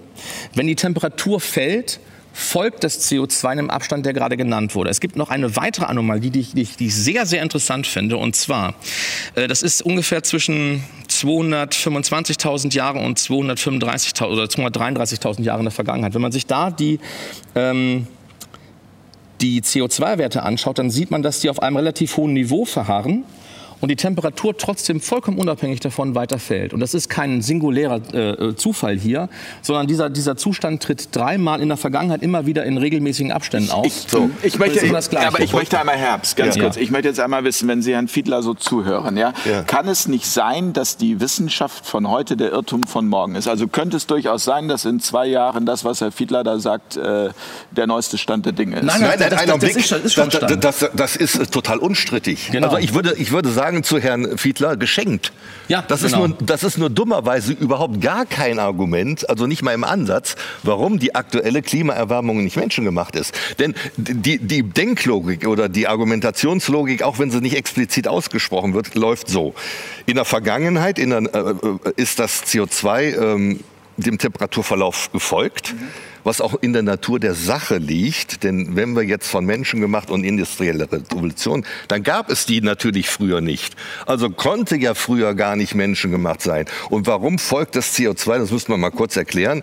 Die, äh, der Ozean ist eine CO2-Senke, der also äh, CO2 aufnimmt. Und wenn das Wasser wärmer wird, aufgrund äußerer Faktoren wie den Milankovitch-Zyklen, dann gast der Ozean aus und setzt CO2 frei. Genau. Und dann dieses CO2 wiederum verstärkt dann den Effekt der äh, Klimaerwärmung. Also wie der Herr Pohlmann eben schon gesagt hat, das ist sogenannter positiver Rückkopplungseffekt das Ausgangssignal verstärkt den Eingang. Also es wird wärmer und das führt dazu, dass es noch mal wärmer wird. Das heißt also, wenn es wärmer wird, dann gast der äh, Ozean noch mehr CO2 aus. Das wiederum nach dem unstrittigen, äh, das äh, führt dann dazu, dass es noch wärmer wird und das treibt das Ganze. Also das ist, eine, insofern, ist, gewesen insofern ist es ja genau. völlig unstrittig, äh, dass das so gewesen ist. Nur, wie gesagt, ist das ja kein Argument, denn das, was in der Vergangenheit die Ozeane ausgegast haben, okay. Aber dass jetzt bei der Verbrennung fossiler Energieträger im Gigatonnenbereich CO2 entsteht, und zwar durch Menschen, eben wie gesagt durch die Menschen. Das kann doch kein vernünftiger Mensch bezweifeln. Das heißt, dieser Anteil, den kann man doch nicht auf die Ozeane zurückführen, wo doch, ich sag mal, jedes Kind im Chemieunterricht lernt, bei der Verbrennung fossiler Energieträger entsteht CO2. Und wie gesagt, wir reden jetzt nicht über die Lagerfeuer von irgendwelchen Stämmen vor tausend Jahren, sondern wir reden hier über die industrielle Revolution, wo es, also bis vor kurzem war es noch so, der Welt-Erdölverbrauch pro Tag betrug 42 äh, Supertanker pro Tag. Mittlerweile sind es 44 Supertanker, nur an Erdöl. Um mal die Dimensionen, von denen wir hier reden. Das heißt, so richtig das alles ist, was der Herr Fiedler sagt, und das ist auch eigentlich un unwidersprochen, ist das nicht mal ansatzweise ein Argument. Aber die Konsequenz die, daraus. Äh, genau, also die Konsequenz ist, das geht ja eigentlich so. In der Vergangenheit war es immer natürlich, da lief es so und so unausgesprochen in der Regel. Also ist es auch heute so. Ja, und da muss man ganz klar sagen, nee, wir haben jetzt eine industrielle Revolution, die es gab es früher nicht. Und wir führen jetzt im Gigatonnenbereich CO2 der, der äh, Atmosphäre zu. Das gab es früher nicht, weil es eben keine industrielle Revolution gab. Und deswegen ist es ja natürlich ein ganz wesentlicher Unterschied man, weswegen man nicht sagen kann, ja guck mal, in der, in der Vergangenheit war es natürlich unwidersprochen und deswegen muss es jetzt auch so sein. Und ins, aber ein, ein, ein allerletztes, der Punkt ist ja folgender. Also erstmal denklogisch, die, die äh, natürlichen Ursachen würden eigentlich, na, äh, wenn Herr Fiedler jetzt vertritt, dass es nur 50 oder ist eigentlich egal wie viel, dann müsste er ja jetzt die natürliche Ursache benennen können, die jetzt dazu beiträgt, äh, dass es äh, neben dem menschengemachten Anteil auch einen signifikanten, also und, und wir wissen es, wir kennen sie ja alle und die Sonnenaktivität ist es gerade nicht. Geht es um die signifikante Steigerung des CO2s nach 1850? Nein, es Darum geht jetzt einfach, dass sie eine natürliche Ursache benennen, die signifikant zur aktuellen Klimaerwärmung äh, führt. Und Sonnenaktivität ist es nicht, Milankovic-Zyklen sind es, Vulkanität ist es nicht und Meteoriten sind es auch die nicht. Frage, Also, äh, äh, Moment, gibt es eine äh, Klimaerwärmung? Das Natürlich, ist ja, klar, das ist ja, ist ja unbestritten. Da brauchen wir ja Doch, nicht, selbst, geschenkt. es auch Leute, die das bestreiten? Ja, Also aber- aber, aber jetzt, ähm, äh, ich will, ich will äh, das, es führt nicht zum Kern, des, äh, den ich eigentlich haben wollte. Äh, nur für Ja. die Zuschauer, äh, ich beziehe mich auf folgende, äh, auf, auf die Folien M19 bis, bis M23, kann man ja dann nachlesen. Die Challenge wird gleich sein, dass ich Ihnen die Aufgabe stelle, folienfrei zu erklären. Das, Ich ja das Interessante ist, und zeige jetzt hier laufend Grafiken und sage, äh, Nein. 27.000 Wissenschaftler machen diese Grafik. Nein, Einer macht diese hier. Nein, ne? es, es, es sind ja, ich, ich, ich, guck mal, Ja, es geht das doch hier um, Folien um die Nachvollziehbarkeit für die Zuhörer. Genau, das ist das- können, das können, die das, können, können die damit wirklich Bringt was anfangen? was? Ich Bei, glaube, bei dem, was ich vorgebracht also mir habe, geht es immer um darum- Logik. Ne? Also da geht schlichtweg um Ja, wenn, wenn es nicht 100% menschengemacht ist, dann muss man doch logisch äh, in der Lage sein, die natürliche Zeit. Ursache zu benennen. Und wenn das nicht der Fall ist, weil alles, was da genannt wird, von entsprechender Seite, nicht von Ihnen persönlich vielleicht, also die Sonne, von gewissen Seiten heißt es die Sonne und die Sonne ist es definitiv nicht. So, also ähm, ich brauche jetzt ein bisschen Zeit, um das, um das zu erklären, worauf ich hinaus wollte. Ich, äh, mein Punkt ist, dass mit den Daten unredlich umgegangen wird. Es geht nicht darum zu sagen, es ist wahr oder falsch, sondern es, die, die Kommunikation, wie es, wie es dargestellt wird. Deswegen nochmal Bezug M19 auf M, äh, M23 der Folien. Bitte nicht unterbrechen. Ähm, das, was ich gerade gesagt habe von Petit et al., dass die festgestellt haben, die Temperatur führt vor dem CO2, steht im IPCC-Klimabericht im Jahr 2001 drin. Und im Jahr 2006 veröffentlicht El Gore einen Film, äh, Die unbequeme Wahrheit. Und der, da ist jetzt die Folie M24 oder man kann sich auch den Film angucken. Ich habe den Ausschnitt, äh, kann ich auch zur Verfügung stellen. Da läuft El Gore vor dieser Kurve rum. In diesem Fall jetzt nicht der Vostok-Eisbohrkern, sondern so wie ich es einschätze, ist wahrscheinlich ein Epica Dom C. Also das ist auch ein Eisbohrkern, der am Südpol gezogen wurde. Ist das wichtig? Das ist wichtig. Und er läuft davor rum und behauptet das Gegenteil. Und da werde ich nämlich wütend. Dann heißt es für mich nämlich, konnte das Team, das wissenschaftliche Team von El Gore, konnte das wissen, dass das, was er da gerade falsch darstellt, auch falsch ist. Und ich gehe davon aus, ja, sie konnten es wissen. Es ist seit über sechs, sieben Jahren bekannt gewesen. Das, was beim IPCC-Bericht noch relativ zurückhaltend berichtet wurde, weil sie sagten, na ja, okay, also das, ist, das läuft davor, das kann aber auch anders sein, wir wissen es noch nicht genau. Im selben Jahr kam Monin et al. mit einer Veröffentlichung und hat es nachgewiesen, dass es stimmt. Aber es gibt ja auch äh, grundsätzlich jetzt mal, also um eine Ebene höher noch zu gehen, es gibt ja immer auch wirtschaftliche und politische Interessen. Natürlich, ich weiß aber auch nicht, wo das hinführen Moment, soll. Ich weiß nicht, Da, da, es führt zu einem ganz, Die- ganz die- gewichtigen Grund. Moment. die nein, nein, nein, jetzt stopp.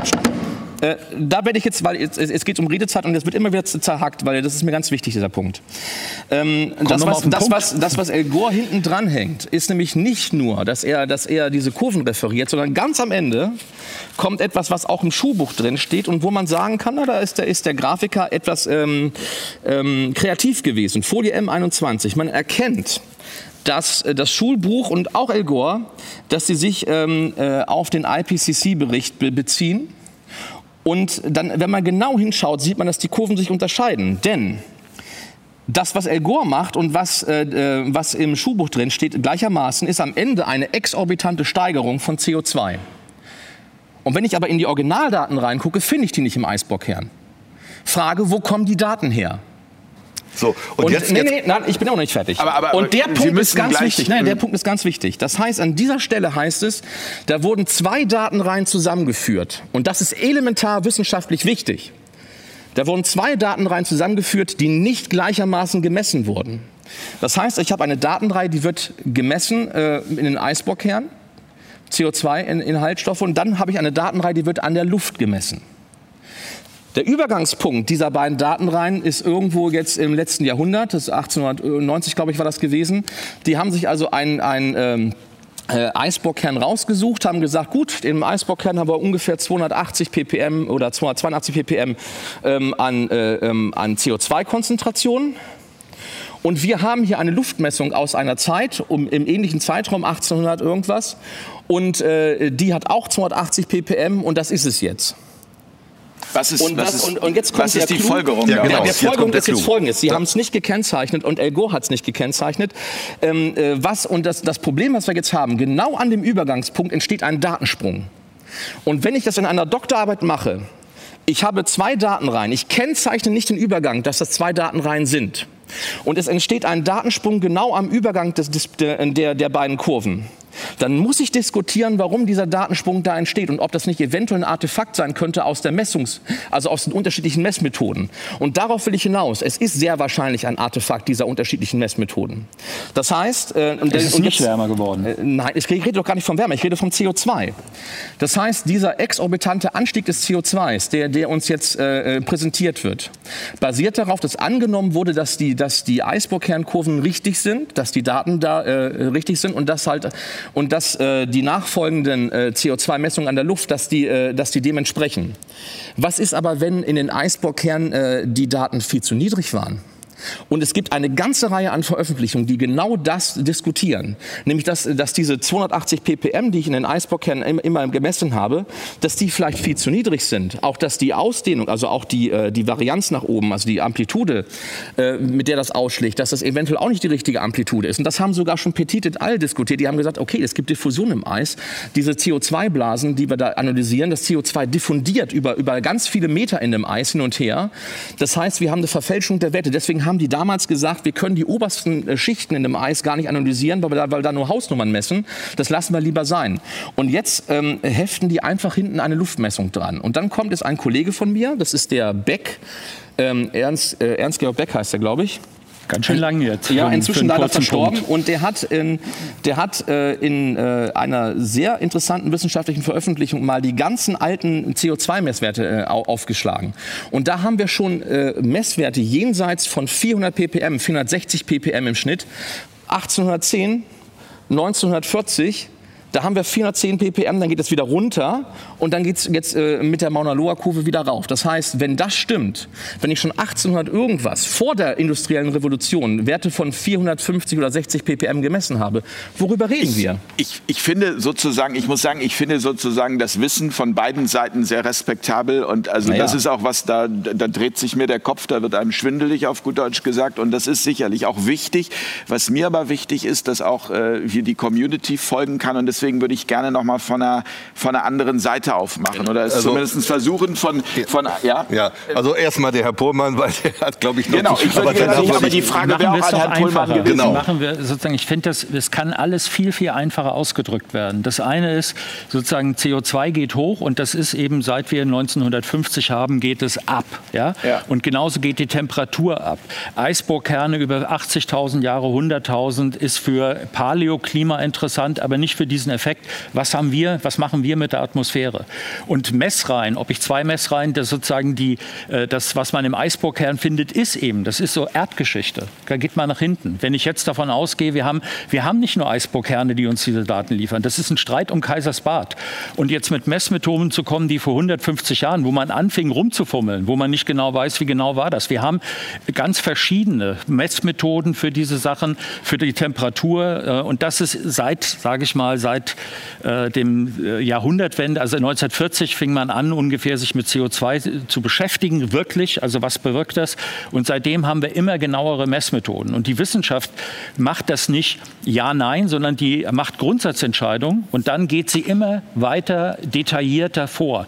Und das ist der entscheidende Punkt, dass das, was jetzt hier Herr Markus Fiedler sagt, ist in der Wissenschaft ausdiskutiert, ist kein Thema mehr, mit dem sich Klimawissenschaftler beschäftigen, sondern die sind ganz bei ganz anderen Sachen. Es gibt dann ja, meinetwegen schade. jetzt 2016 gibt es einen Aufsatz, wo es ganz genau wird. Und dann auch noch mal etwas, das heißt diese Kausalität, also das heißt Ursache-Wirkung. Genau. Es gibt ein Prinzip, wenn man so will, Billardkugel. Ich nehme eine Kugel und schieße die auf eine andere und die stößt die an. Und das ist die Kausalität, von der Markus Fiedler redet. Es gibt aber zum Beispiel, das kennt jeder, eine Gewitterwolke. Die fängt an und die treibt sich selbst weiter hoch. Das heißt, die Energie der Wolke wird in der Wolke produziert und die geht bis auf 14 Kilometer hoch hoch, jeder Flieger fürchtet das.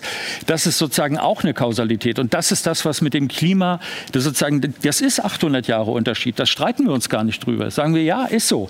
Aber der Punkt ist, dann geht das los, dass das CO2 die Sache mit antreibt. Es ist nicht einfach linear, nicht Billardkugel, es ist Gewitterwolke. Ja, aber, aber, also ja, der, der Punkt ist, es wird, es wird ich sofort einmal Herbst dazu und ähm, also, dann würde ich gerne noch eine Zwischenfrage stellen. Was, was der Herr Fiedler jetzt kritisiert oh, hat, dass das in dem Schul Schulbuch und meinetwegen auch damals generell falsch dargestellt wurde, würde ich sagen geschenkt. Und selbst wenn der Herr Al Gore das falsch dargestellt hat, würde ich auch sagen geschenkt.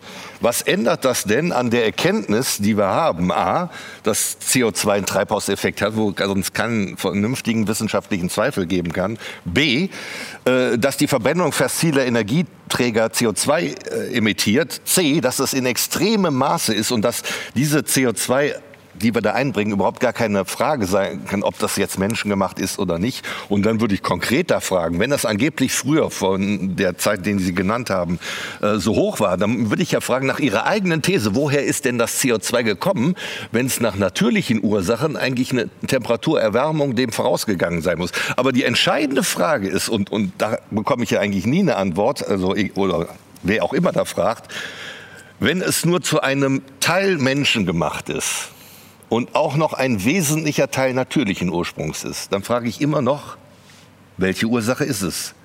Sonnenaktivität? Nein. Milankovic-Zyklen? Nein. Vulkanische Aktivität? Nein. Ich weiß nicht, aber, da, aber was, was nein, aber dann ganz das heißt doch jetzt nur ganz kurz. Weil ich kann ja darauf äh, antworten, aber ich weiß die Frage noch nicht genau. Also, äh, Nennen Sie die natürliche Ursache, die wesentlich zur aktuellen Klimaerwärmung aber, aber beiträgt. Aber ich glaube, da, da, da, also aus Zyklen. meiner Sicht... Das sind, das, sind, das sind Zyklen und zwar auch sowohl Sonnenzyklen als auch... Äh, Nein, äh, also die Sonne ist es nicht, das stimmt nicht. Und Milankovic-Zyklen auch nicht, das stimmt nicht. vier Fragen gewesen, ich muss der Reihenfolge nachmachen. Also, ähm, die Frage, äh, wenn CO2 äh, ähm, äh, einwirkt, ich habe hier in meiner, äh, in meiner Uhr so eine kleine Lampe drin. Wenn ich da drauf drücke, dann wird das hell in der Uhr. Wenn ich diese Uhr hier irgendwo hinhalte, wird dieser Raum heller, ja, mit Sicherheit, aber wir werden es nicht sehen. Das heißt also, ich habe einen Effekt ohne Probleme, davon, davon würde ich ausgehen, äh, dass das CO2 auch die Temperatur steigert. Es gibt andere Effekte, sind die, es ist die Frage, welcher Effekt ist stärker. Und was wir aus den Daten sehen, offensichtlich hat der CO2-Effekt herzlich wenig mit der Temperatur zu tun, dafür die Temperatur, aber oh, sehr viel mit dem CO2. Wir sehen aus den Daten, dass das CO2 keinen Effekt auf die, das ist eine verwegene... Äh, das ist in der Tat verwegen, insbesondere, weil Sie ja immer noch die Frage schuldig geblieben sind. Äh, Dirk, entschuldige bitte, siehst du aus den, aus den Daten des Eisbohrkerns, dass das CO2 die Temperatur treibt oder siehst du es umgekehrt? Also ich habe es doch eben erklärt, das kann doch gar nicht in der Vergangenheit äh, Menschen gemacht sein in dem Sinne, ja. weil es da keine, das, wie gesagt, das ist auch unstrittig. Ja. Darüber braucht man nicht zu erklären. Aber den Fehlschluss, den Sie machen, zu sagen, weil das damals so war, kann, ist es doch heute so. Ja, Und wenn Sie das so marginalisieren das wie mit Ihrer Uhr, dann müssten Sie jetzt die natürliche Ursache auspacken können, die jetzt die aktuelle Klimaerwärmung schlüssig also, also, wie gesagt, alles, ich habe es eben alles ja, aufgezählt. Genau. Nichts davon mit einer wissenschaftlichen äh, Überprüfung stand, dass das jetzt marginal äh, so wesentlich dazu beiträgt. Also ich, ich möchte, ich, ich, soll ja, nee, stopp mal, ich muss einmal kurz dazwischen gehen. Es, die Sendung heißt Fair Talk und es soll äh, äh, fair sein und ich versuche der Diskussion, die ich extrem spannend finde, ähm, zu folgen. Und äh, was mir jetzt einfach nur auffällt, ja. ja. wo ich jetzt mal sagen würde, ich versuche wieder auch aus Sicht des äh, Zuschauers Zuschauers äh, zu äh, fragen und zu argumentieren. So sehe ich hier auch meine Rolle, äh, den Zuschauer mit ins Boot zu holen. Ja? Auf jeden Fall. Ähm, also eins, was mir an der Argumentation von Ihnen, Herr Herbst und Herr Pullmann, irgendwie ein bisschen aufstößt, ist dieses, bei Klima ist also die Wissenschaft immer korrekt. Also so kommt es zumindest für mich rüber. Ähm, das geht so ein bisschen auch in diese Richtung, dass wir äh, eine Mail bekommen haben von einem Kollegen, ich will den Namen gar nicht äh, nennen, der äh, eigentlich an der Runde teilnehmen wollte und sich dann aber wieder entschieden hat, als er gehört hat, welche Gäste gesagt hat, nein, er möchte doch nicht teilnehmen. Und ich fasse diese Mail mal wie folgt zusammen. Der hat gesagt, irgendwie 27.000 äh, Wissenschaftler weltweit, ich glaube, Herr Pullmann, Sie haben das eben auch schon gesagt, ähm, sind sich äh, darüber einig, der Klimawandel ist menschengemacht. So, da sage ich ähm, jetzt einfach als Laie, ja gut, aber ähm, als es noch darum ging, dass die Erde eine Scheibe war, hätten vielleicht auch 27.000 Wissenschaftler gesagt, die Erde ist eine Scheibe. Richtig. Aber einer hat dann hinterher was festgestellt, was wir heute aber als Weltbild haben, dass die Erde eben eine Kugel ist. Also ja. und, und da würde ich gerne mal von Ihnen wissen, wieso ist das bei der Klimawissenschaft so, so absolut? Also wieso ist das für Sie so klar, dass es also, da keinerlei Zweifel gibt? Nee, also erstmal hat das keiner von uns beiden gesagt, dass Wissenschaft absolut sicher ist. Und ich würde sogar im Gegenteil sagen, man muss ganz klar unterscheiden, und zwar seit jeher, weil es auch Betrüger seit jeher gibt, zwischen seriöser und unseriöser Wissenschaft. Und es gibt objektive Kriterien für seriöse Wissenschaft. Das ist einmal die Falsifizierbarkeit nach Karl Popper. Also unter welchen Kriterien würde ich eingestehen, dass, dass der Standpunkt, den ich vertrete, falsch ist. Habe ich noch niemals einen gehört von, von der Seite, ähm, von der anderen Seite. Und ähm, dass man auf die Argumente eingeht, auch das merke ich nicht, sondern im Gegenteil. Es wird ständig, also nehmen wir mal Eike, deren Falschbehauptungen werden ständig sachlich, einwandfrei widerlegt. Was ist Eike? Vielleicht können Sie es einmal ganz ja, kurz Eikne erklären. Ist ein, äh, das heißt eigentlich Europäisches Institut für Klima und ich weiß jetzt nicht, wofür Energie, das. glaube ich. Ne? Äh, äh, jedenfalls, das ist kein, in Wahrheit ist das gar kein Institut, das ist nur ein Verein und der wird vom Heartland Institute gesponsert und dahinter steht die Fossilindustrie. Das ist das, was Sie eben mal ganz kurz angesprochen haben. Da stehen also massivste äh, Geschäftsinteressen dahinter. Da geht es nicht um Milliarden, da geht es um hunderte Milliarden bis Billionen. Und äh, und dar darauf wollte ich vielleicht später mal kommen, das ist eigentlich, worum es diesen Leuten, also nicht Ihnen, sondern ja gut, ich nenne sie jetzt nicht. Aber wir Äh, waren, die aber- Frage war ja Wissenschaft eigentlich. Eike, Genau. genau. äh, so ist. Und dass man darauf eingeht. Und das tut, Ei- Eike macht genau das Gegenteil. Mit purer Ignoranz gehen, äh, äh, blenden die alles aus, was deren Falschbehauptung widerlegt. Und dann werden, da- ja gut, da, diese beiden Faktoren reichen eigentlich. Aber das gibt es doch sicher auf der anderen Seite auch, oder Ja, nicht? das habe ich ja gerade dargestellt. Doch, doch, doch. Also die Also Gruppe um es- Michael E. Mann ist, also das war ja, das waren ja die East Anglia E-Mails, das was ich erzählt habe, das, das ist schon ziemlich deutlich, was da, was da, was da abläuft. Ja, würde ich widersprechen. Aber Ja. zu der Wissenschaft, um das Ja. mal zu sagen, Wissenschaft ist ja das Prinzip, hat er eben gesagt. Das ist ein Prinzip und das, wenn man es jetzt normat, also äh, im Idealfall normativ nimmt, äh, produziert, ist es ein offenes System. Das heißt, man hat, äh, man hat äh, sozusagen die Fachleute diskutieren eine These und entwickeln jetzt, bauen sozusagen langsam die Erkenntnis auf und äh, haben gewisse Sachen, haben sie als Thema abgeschlossen und beschäftigen sich dann mit weiteren, meistens detaillierteren Unterthemen. Ich meine, Manchmal- wir alle, Entschuldigung, haben uns darüber aufgeregt bei Corona, als Herr Wieler gesagt hat, diese Regeln dürfen niemals will- hinterfragt werden. Ich, ich will das sozusagen, ich will das, das ist sozusagen das Normative. Und jetzt kann man sagen, wenn die Wissenschaft, vielleicht ist die Wissenschaft das beste System, was wir haben, aber es ist nicht das, wo auch dort funktioniert es nicht immer. Es hat immer wieder Fälle gegeben, wo, ähm, sag ich mal, ein Beispiel äh, ist äh, äh, Helicobacter pylori, das hat ein Arzt entdeckt. Ja. Und die, weil das ein Arzt ist, äh, die machen keine Wissenschaft mehr, ist der von Konferenzen rausgeschmissen worden, bis man akzeptiert hat, er hat recht, also die Magengeschwür wird durch dieses, äh, äh, wird durch dieses Bakterium erzeugt. Erzeugt. Das heißt, es gibt solche Fälle. Jetzt ist aber die Reparaturfähigkeit des Systems, würde ich sagen, ist relativ hoch. Und jetzt kann man au- außerdem sagen, nicht äh, bei jeder Sache findet man, man findet Leute, die behaupten, es gibt das Perpetuum mobile. Also zu jeder wissenschaftlichen Frage gibt es einen Idioten, der sagt, ich werde von den anderen nicht akzeptiert. Das kommt vor, aber es ist die Ausnahme.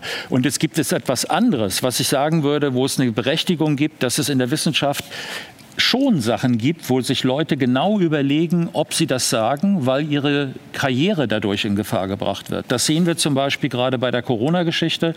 Das sieht man, wenn man so will, bei dem UFO-Thema, wo wir dran sind, äh, wo ich immer mit vielen Leuten reden kann, aber nicht öffentlich. Ja, weil die Angst haben sofort, dass sie diskreditiert werden. Das ist im Grunde genommen das, was Sie erlebt haben bei der Einladung, dass Ja. die Leute sagen, ich komme hier nicht her, weil äh, sie machen das und das. Und es gibt jetzt von Seiten der sag ich mal, äh, der Klimawissenschaftler sagen die, äh, die versuchen immer eine Situation herzustellen. Das haben wir übrigens von beiden Seiten erlebt. Ich Beiden. möchte es nur einmal Genau, kurz ich äh, der Das Korrektheit. ist das Schlimme. Sagen, dann äh, werden an den Tisch gesetzt und dann tut man so, als wenn unsere Positionen gleichwertig sind. Aber es Mhm. steht gegeneinander 500 Leute oder äh, 10, was weiß ich, oder 5000 gegen äh, die sozusagen die übliche Wissenschaft. Und das ist kein sozusagen, äh, wird dann immer gesagt, Wissenschaft ist keine demokratische Abstimmung, aber Wissenschaft ist ein Prozess. Insofern Mhm. schon, dass äh, was die Mehrheit dazu sagt, ist das, was sozusagen gilt und das kann geändert werden. Also es gibt beides. Es gibt das Problem, Wenn ich nochmal letzte Okay, Bitte, ja, ja, ja. Nee, aber ich würde noch mal ganz konkret, weil hier, hier wurde gerade Helicobacter pylori äh, genannt. Das ist ein sehr gutes Beispiel, weil das demonstriert den Unterschied des Irrtums. Und zwar bei Helicobacter war nämlich die einhellige Fachmeinung, man wisse doch, dass das Wagenmilieu zu sauer ist, als dass da Bakterien überleben können. Aber dieses Wissen war im, im, in Wahrheit nur Annahme, denn im Gegensatz zur jetzigen Situation gab es da nicht hunderte von Studien, die das nachgewiesen haben. Das war einfach nur eine Annahme, wo alle meinten, das wäre so. Da haben sie sich aber gründlich geirrt. Und jetzt um auch wieder zurückzukommen von wegen Einigkeit. Hier geht es ja eigentlich nicht um Einigkeit, sondern hier geht es um die Ergebnisse wissenschaftlich aus Studien. Wie Super. gesagt, da muss man unterscheiden zwischen seriös und unseriös. Und dann und nochmals, es führt ja darauf, zurück auf die Frage, wenn es nicht 50 oder äh, nicht maßgeblich menschengemacht ist, welche natürliche Ursache darf es denn sein? Und ich habe immer noch keine Antwort erhalten. Ich gehe jetzt auf die, auf die Frage davor ein, weil ich kann nicht immer hin und her springen. Es sind tausend Fragen, die kommen. Ähm, wissenschaftlich redliches Arbeiten und genaues Arbeiten. Da sind wir genau an dem Punkt, wo ich mich gerade bin. Äh, diese Steigerung und die CO2-Kurve, die uns präsentiert werden, sind von äh, äh, Kalendar und da, darauf aufbauend äh, Kikiling, der jetzt mit dieser Mauna Loa-Kurve da äh, ähm, sozusagen die Daten rausbringt. Und was Kalendar und Keeling damals gemacht haben, sie haben exakt obwohl es viele verschiedene CO2-Messwerte gab. Und das beruht genau auf diesen chemischen CO2-Messungen, die Dirk nicht so, äh, nicht so exakt findet. Die haben sich genau diese nicht exakten CO2-Werte genommen und haben davon die niedrigsten genommen.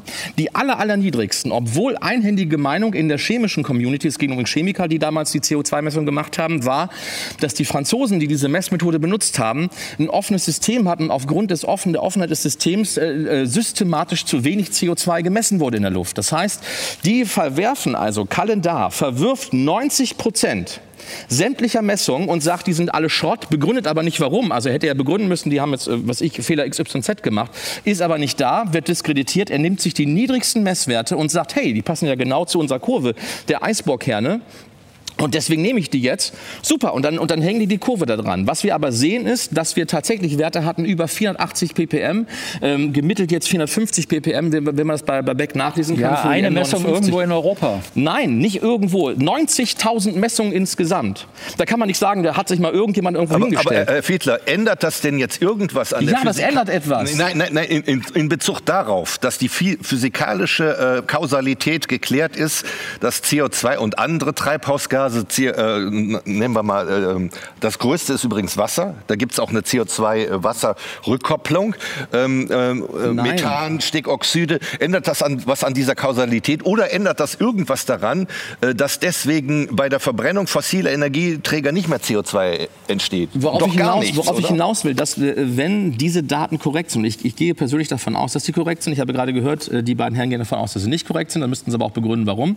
Ähm, nee, muss das man heißt, nicht. Na, doch, die müssen dann den Fehler natürlich dann finden. Nein, muss so, ich auch nicht. Doch. Nein, ich müsste, ich, ich müsste, was ich müsste, wäre mir eine wissenschaftlich valide Begründung anzuhören und die auch anzuerkennen, welche natürliche Ursache es denn sein ah, darf. Darum geht es doch jetzt gar nicht. Es geht doch, darum, es geht doch darum, ist der, ist der äh, Klima, Klimaerwärmung maßgeblich menschengemacht oder nicht? Das war doch Ihre Frage eben. Nein, darum die, geht es. Die, und wenn, Frage wenn ich, ist in diesem Falle, dass ein CO2-Messwert angegeben ist und wenn ich sage, Moment mal, am Anfang dieser ganzen Messung, die, die Basis, die Datenbasis, von der wir reden, wenn die Messung so richtig ist, wie das Beck hier angegeben hat, dann, dann reden wir über nichts. Dann sind wir nämlich noch innerhalb der Gut. natürlichen Variation. Also, jetzt reden wir wieder über Cherrypicking. Wer ist Beck? Beck ist, soweit ich weiß, ein Biologielehrer. Und wir reden hier gegen sozusagen die, äh, die das wäre jetzt genau der Grund, warum jemand äh, wie, nee, sagen, lassen wir den Namen weg, nicht kommt, weil er sagt, äh, da kommt jetzt eine obskure Arbeit, ja, eine obskure Arbeit und die wird sozusagen Nein, als Zentralheiligtum genommen,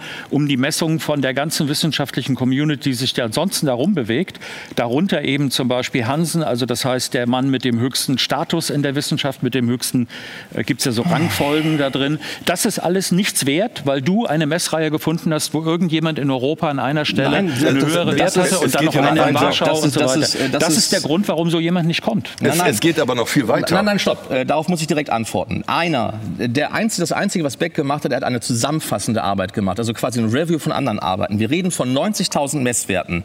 Pettenkoffer, Gilm, Schulz, Smith, Schulze, Reset, Trachee. Alles uralte Messwerte. Ja, darum geht es doch gar nicht. Das sind doch die gleichen Messwerte, die die, die, die Kalendar 1950 1950 auch verwendet hat.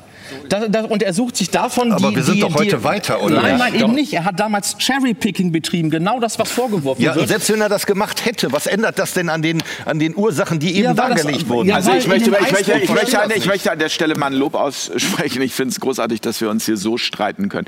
Das ist etwas, was ich so sehr vermisse, auch im Fernsehen. Und ich danke dafür, dass das hier an dieser Stelle möglich ist. Auch wenn äh, Die Frage ist nur noch, welchen Italiener nehmen wir nachher. Ja, ja, natürlich.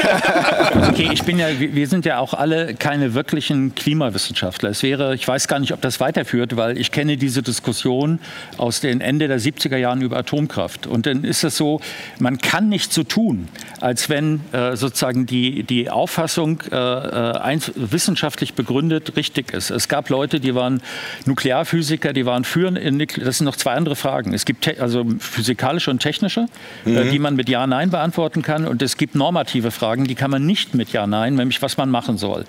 Das gilt übrigens genauso für Covid. Das ist ja, dass man nicht aus der Wissenschaft ableiten kann, was machen wir denn für Maßnahmen in der Gesellschaft. Das sind zwei Sachen, die, also die Wissenschaft gibt keine Antwort ja. oder sollte keine Antworten darauf geben, wie wir normativ damit genau. umgehen. Ja, das ist ein ganz wichtiger Faktor. Und bei dieser, also jetzt bei dieser ganzen Frage mit, äh, mit dem Klima, nochmal, es gibt äh, sozusagen, es ist nicht so, dass man in der Wissenschaft immer wieder zurückspringt. Das kann ich sagen jetzt aus meiner Philosophieausbildung, dass man zurückspringt und von vorne anfängt. Das kommt vor. Es kommt vor, dass man das macht. Aber es ist die absolute Ausnahme. Und dann immer zu sagen, und ich will jetzt wieder hier, denn sagen eben die, die Klimawissenschaftler, sagen dann, wir sind aber 27.000, wir haben uns darauf geeinigt, warum sollen wir diesen Wahnsinns machen? Nein, es, ja, ja, aber, wie gesagt, ich möchte noch mal sagen, es geht hier nicht um Einigung, es geht um die Ergebnisse wissenschaftlicher ja, Studien, die übrigens ja inzwischen hinein in unsere alltägliche Erfahrung. Mhm. Äh, ne? Also es gibt ja Voraussagen, das zeichnet übrigens gute äh, Wissenschaft aus, dass sie Prognosen macht, an, anhand derer sie dann überprüft werden Exakt. kann. Ne? Und da ist Kriterium für eine gute Theorie man, ist, dass sie vorher genau, mal, genau. mal, mal ein konkretes Beispiel. Genau, also zum Beispiel, es wurde gesagt, äh, Wetterextreme nehmen zu. Ja. Es wurde bestritten von einer gewissen Fraktion, wurde nicht gesagt, inzwischen läuft es uns jetzt ja fast jedes Jahr um die Ohren. Also ist zum Beispiel Ahrtal, wäre für Sie ein Beispiel. Also, oh, nee, in, in, in, in äh, äh Kanada gab es jetzt Rekordtemperaturen. Äh, in, in Sibirien die Brände. Äh, in das Abtauen des Permafrostbodens in Kanada, das sind Sachen. Also Oder so eine regionale Sache wäre ich vorsichtig. Und das sind jetzt nicht aber, nur aber eine spannende Frage, weil ich glaube, das werden sich auch viele fragen, was ist das dann für ein Wetterphänomen? Oder, oder zum Beispiel Extrem das abgetaute Eis. Ja. Also, es gibt so viele, die, die ganzen Stürme, Stürme wird jetzt jeder sagen, gab es schon immer. Aber so viele, so stark, so häufig, dass es also um noch mal ganz konkret zu werden. Also in Wuppertal, 2018 gab es einen Starkregen, an den sich nicht einmal meine 85-jährige Mutter erinnern konnte, dass es jemals sowas gegeben hat. Und jetzt vor kurzem, wir wissen es noch, Arweiler, gab es schon wieder so einen Starkregen. Und, und wenn das sich jetzt häuft und nicht eben nur Einzelereignisse sind, äh, dann ist das genau die Erfüllung dessen, was das Modell vorausgesagt hat und was die Gegenseite bestritten hat. Übrigens noch eine Geschichte, der, der Mann, der nicht kommen wollte, der hatte eine Prognose gemacht, wie sich denn die Temperatur weiterentwickelt. Ne, die geht dann nämlich so runter. Und inzwischen sind wir an dem Zeitpunkt angekommen, wo die Prognose die Aussagen macht. Ne? Und wir sehen es genau nicht. Also die, ja, das, was die gesagt haben, ist falsifiziert, während umgekehrt man inzwischen im alltäglichen Leben sehen kann, die Wetterextreme. Na, aber, aber ne? wobei, wobei genau, ich ja auch sehe im jetzt, Gegenteil. Wir, wir haben eben, wir haben eben gerade noch mal, Herr Pohlmann, Sie haben eben auch diesen Vergleich mit Corona noch mal herangezogen und da ist es ja so, dass natürlich auch ähm, klar ist, dass immer da, wo man den Fokus drauf legt, äh, der Eindruck entsteht, davon gibt's mehr. Also ne, ich will jetzt mal vorsichtig sagen so, ich kann das nicht einschätzen, ja, äh, ich bin da kein Experte, aber äh, nichtsdestotrotz ist es ja so, dass wir bei Covid wissen, okay, plötzlich gibt's keine anderen Krankheiten mehr, es gibt nur noch Covid, weil alle, die ganze Welt berichtet nur noch über Covid. So, so könnte es ja auch bei diesen Wetterphänomenen nee, sein, nee, das dass sozusagen man jetzt plötzlich häufiger über Dinge berichtet, über die man früher vielleicht in der Intensität nicht berichtet. Das ist nur eine Frage. Nee, ich, also ich, allein schon, wie gesagt, äh, meine Mutter hat es nicht erlebt, äh, sonst auch kein anderer. Und jetzt dieses äh, wäre Ahrweiler, sagen wir mal, vor 10 oder 20 Jahren passiert. Da können Sie doch sicher von ausgehen, das wäre auch durch die Medien gegangen. Sowas gab es in dieser Form, in dieser Häufigkeit gab es es aber nicht. Also ähm. gerade die, die, die Medien sind ja sehr katastrophenverliebt und gerade das würden sie natürlich am ehesten ventilieren, weil das ja Auflage steigert. Also bei Aweiler, ich habe ich hab darüber, äh, das will ich auch jetzt nur ganz kurz angreifen, ich habe darüber im demokratischen Widerstand, ich glaube vorletzte Ausgabe, vorvorletzte Ausgabe war das, habe ich einen Artikel darüber geschrieben. Ich halte das für eine, für eine Riesenablenkungsaktion von staatlichen Versagen. Ich meine, wenn auch die auch Städteplanung, wenn ja, ich die Städteplanung mitten in ein... Geschenkt, über, äh, haben Sie recht. Mitten in Überschwemmungsgebiet des, des ehemaligen Flusslaufsbau, dann äh, tut mir leid, dann, dann habe ich dafür kein Verständnis. Ja, ich auch nicht. Ähm, wir, Dirk und ich haben eine Wette laufen, glaube ich, seit zwei Jahren. Ich weiß gar nicht. Ne? Ähm, Genau. Die, Wette- die Wette hat einen Hintergrund. Also ich glaube, wir hatten gewettet. Ich, ich weiß gar nicht mehr genau, welches Jahr das war. War das 2030, 2035? Weißt du es noch? Nee, aber 30. Also ich habe gesagt 30. 10 Jahre. Wir 30. hatten gesagt, ich habe gesagt, äh, innerhalb von 30, 10 okay. Jahren und genau. Äh, genau. 2030. Ähm, das hat den Hintergrund. Folie M43 für die Zuschauer, wenn Sie es wissen wollen. Es gibt eine Veröffentlichung übrigens aus dem, äh, aus dem Eike-Institut. Ich, äh, also, Oh ja. Es ist interessanterweise, beziehungsweise es ist nicht aus dem Eike-Institut, aber es ist ein Vertreter von denen dabei. So muss man es richtigerweise sagen. Das ist ein Lüdecke, also der, der ist ähm, äh, von Eike. Dann gibt es einen Hempelmann und einen Herrn äh, Professor Weiß. Die beiden würde ich jetzt Eike nur äh, irgendwo am Rande zuordnen. Die haben eine Veröffentlichung gemacht und da geht es darum, ähm, welche Perioden, das war auch vorhin unsere Frage, äh, ähm, machen denn das Klima jetzt? Also was wir gerade sehen, also in, der letzten, in den letzten 200 Jahren. Und die haben sich, wir haben einen ganz interessanten Ansatz gewählt, die haben sich ähm, sechs Messstationen mit ähm, Klimadaten bis 1780, glaube ich, was ich hier gerade sehe, ungefähr genommen. Das war die Frage vorhin. Und haben daraus eine gemeinsame Durchschnittskurve entwickelt in Europa. Das, also die Städte sind ähm, Paris, Prag, Wien, München und so weiter. Geh doch Und- nicht in die Einzelheiten. Komm auf ja, den ja, Punkt. ja. Genau, das, der, genau. der Punkt ist, die haben daraus eine gemeinsame Kurve entwickelt und haben darüber eine. Ähm, Was war denn jetzt mit der Wette? Ich bin gerade ja, etwas... jetzt, äh, jetzt also- kommt das, jetzt kommt das. Dann haben die darüber eine Fourier-Transformation laufen lassen, Folie M46. Das ist also man guckt, da, sind da irgendwelche Zyklen drin? Also ist da irgendwas Zyklisches? Und für mich, äh, auch als Musiker ähm, und als äh, äh, Musikproduzent, also äh, weiß natürlich, ey, wenn da was Zyklisches ist, dann kann ich das ja in die Zukunft weiter berechnen. Weil die Zyklen, die bewegen sich ja mal gleichartig, die kann ich weiter berechnen. Darauf basiert quasi unsere Wette. Und wie man jetzt am, äh, am rechten Ende der Grafik sieht, die auch gerade eingeblendet wird, gibt es quasi eine gestrichelte Prognose auf Basis dieser Zyklen. Sollte ich recht behalten, kriege ich übrigens ein kaltes Alster. Das heißt, es geht runter. Genau, ja, genau. Nach, nach dieser Prognose geht es runter. Ähm, äh, wie kommen die darauf? Die sagen, naja, also in dieser Funktion sind eigentlich nur drei Zyklen drin. Es gibt einen 248-Jahre-Zyklus, äh, Folie M45 übrigens, einen 61-Jahre-Zyklus, einen 47 und naja, das war's. Also und er sagt, hab es wird kälter, ich ja, sag, genau, es wird wärmer. Und das ist, Okay, das ist die das, Wette. das, lässt Das sich, ist die das Wette lässt sich ja 20, prüfen. bis Das- 2030 Also bis sozusagen. 2030, okay. Also das heißt, 2030 buchen wir schon mal hier in diesem Theater diesen Tisch. Also und äh, äh, es geht nur um ein Wette kaltes... ist, äh, mir, ist dann im Nachhinein Alster. ein, ein kühles Alster. Mir ist im Also, Nachhinein aufgefallen, dass die Wette ziemlich gemein ist, weil sollte ich verlieren, muss ich das Alster erst kühl stellen, weil es ist ja wärmer geworden. Falls ich gewinne, spart er sich die Kühlkosten, weil dann ist es mir schon kälter. Ja, das Also ist es schlimm. ist ganz einfach. Er sagt, man kann das wirklich einfach sagen. Ja? Ja. Also das heißt, er sagt, es gibt äh, sozusagen eine, eine vorhersehbare Kurve und die genau. Kurve sagt, Temperatur wird kälter. Genau. Und ich sage, wir haben Messwerte, die wir haben und wir haben eine Theorie und die Messwerte sagen und die Theorie, es wird deutlich Ja, wärmer. Und da ist jetzt ein Teil, der, Ja. der, der ist äh, der Hammer.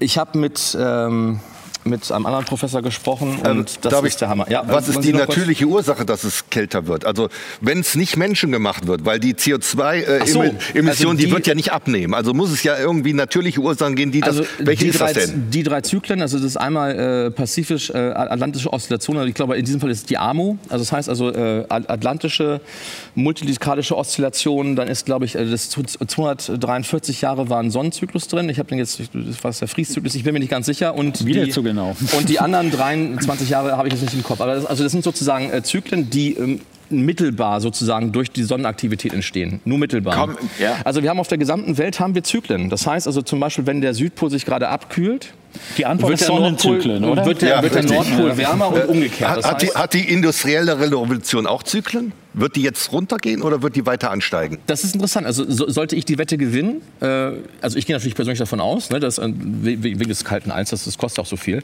Ähm, und äh, dann müsste man die Frage stellen, also wie hoch ist der Anteil tatsächlich? Also dann, dann, Dann müsste man die genau, fragen. Ich, Aber ja. ist das jetzt umgekehrt? Also, also Sie können ja nicht sagen, dass die industrielle Revolution Zyklen hat. Kann man nicht. Ne? Also das andere ist ja aus der Rückschau. Das zweite ist, ähm, äh, gibt es dafür irgendwelche vernünftigen Annahmen?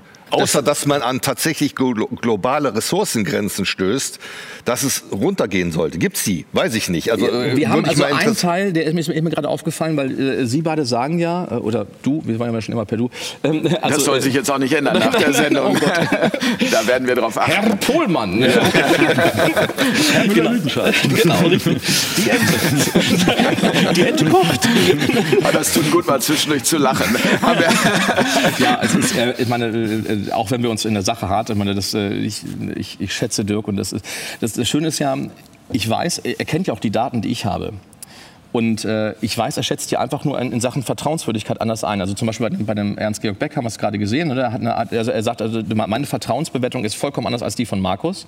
Ich schätze die Daten nicht als... Ähm, nicht äh, als relevant ein. Genau, zum Beispiel. Ja. Und ich, bei mir ist, bei, ich schätze die als hochrelevant ein. Ähm, Beziehungsweise nicht, dass die nicht das unbedingt was Beck gemacht hat, sondern einfach das, worauf es basiert ne? und äh, umgekehrt. Deswegen, also äh, auch, äh, ähm, äh, was ich immer schade finde, ist halt, äh, also wenn Dirk jetzt, äh, wir haben ja auch diese sozusagen Community, die in der alternativen Szene unterwegs ist oder in der alternativen Medien, Medienszene, Medienszene wie wollen wir es nennen? Mhm. Alternatives, nee, alternativ ist ein schönes, dummes Wort, ähm, unabhängige Medienszene. Neue. Das, ähm, das müsste man eigentlich sagen. Ähm, die sind ja auch immer, immer so auf Krawall gebürstet, wenn dann halt jemand ausschert und, sagen wir mal, in dieser unabhängigen Medien Medienszene hätte ich wahrscheinlich eher, eher Anklang als Dirk zum Beispiel. Und er wird da hart beschnitten und ich finde, das, das ist nicht schön. Also das heißt, also da sind ja, aber deswegen gerade. sitzen wir hier an diesem genau. Tisch. Das ist ja, ja die Idee dieser da Sendung. Da ist immer dieses Zerfleischen. Man kann ja in der Sache wirklich dann also auch mal. Mh. Hm. Aber deswegen würde ich mir so wünschen, dass wir ein bisschen, also dass wir von, also diese diese ja. Details. Also ich will ja gar nicht jetzt irgendwie dazu ausrufen, äh, nicht präzise zu sein, aber diese diese Tiefe der Details führt, glaube ich, dazu, dass die Leute ähm, total verwirrt am Ende rausgehen. Und ja, ich, ich würde mir ich würde mir einfach noch mal wünschen dass wir uns von genau. einer anderen Seite nähern und zum Beispiel genau. sagen, qui bono? Also wer, ich wer ja, profitiert bevor, von bevor der... Darauf ganz kurz, ja. aber, äh, um, nee, nee, bitte nicht, weil ja, okay. wir haben einen, einen Punkt, weil wir sagen ja, äh, die, der Punkt war, es wird wärmer. Und ich sage, Moment mal, also im Moment sehe ich da eher äh, eine Abflachung äh, der, der Temperaturentwicklung. Vermutet, nicht Moment, sehen. Moment, doch, ja, Im Moment ist, geht's hoch. Also wenn man von sehen redet, ja. Also eine das, Abflachung ist, heißt noch nicht, dann muss man, also, das andere kann man nur verstanden. Du sagst, es wird kälter? Noch nicht. Aber ich sehe ja schon in der Kurve, dass sich da was entwickelt. Und ich so, warum unterscheidet sich das? Das war, war für mich die Frage. Und jetzt gibt es halt ähm, äh, etwas, was ich, äh, ich bin wieder beim wissenschaftlichen Arbeiten. Das ist der Friedrich Karl Ewert. Äh, Professor Karl Ewert ist übrigens auch Geologe. Ähm, und es sind also ganz viele Geologen, die sich mit dem Thema beschäftigen. Ähm, und er hat eine Sache herausgefunden, die hat mich ehrlich äh, äh ich, die, die, lässt mich sprachlos zurück. Also er hat eine Veröffentlichung gemacht 2010, hat also auf die Daten von NASA GIS zurückgegriffen. Das ist das, also NASA ist bekannt, die sammeln halt einfach nur Daten und GIS ist dieses Gotthard Institute for Space Studies. So, die, ähm, äh, die sammeln äh, diese 2.000, 3.000 Stationen, die es auf der, äh, auf, der Welt, auf der Welt gibt, diese Bodenstationen und äh, sammeln die Daten alle. Und was ihm aufgefallen ist, er hat dann äh, an seine eigene Arbeit nochmal drauf geguckt, 2012, und plötzlich waren die Daten anders. Ähm, kurz zusammengefasst, äh, von diesem GIS-Institut wurden die Daten rückwirkend in der Vergangenheit geändert. Hm.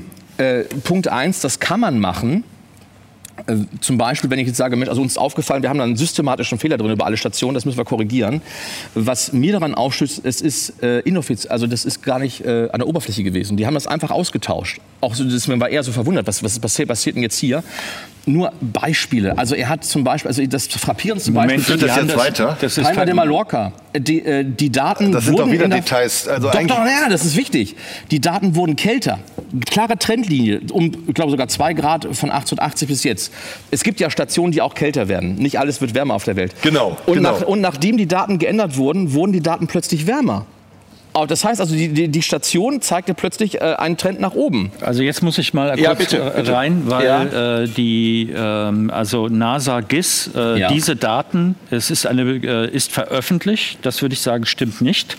Äh, was verändert wurde und warum es verändert wurde und die Rohdaten wurden sogar, weil es ein, in Berkeley, die Berkeley-Studie äh, von dem Professor Meyer, der ähnlich argumentierte, sagte, Moment, wir wollen, wir wollen die alten Daten haben und der ist mit den alten Daten reingegangen und er hat dann öffentlich in der New York Times gesagt, ich habe mich getäuscht, es bleibt dabei. Es gibt kein, erstmal, es gibt keinen großen Unterschied. Und das, was geändert wurde, äh, das kannst du nachgucken, Markus, wenn du es nachgucken willst. Da steht drin, zum Beispiel, wenn ähm, Stationen waren in der Stadt und am Flughafen zwei.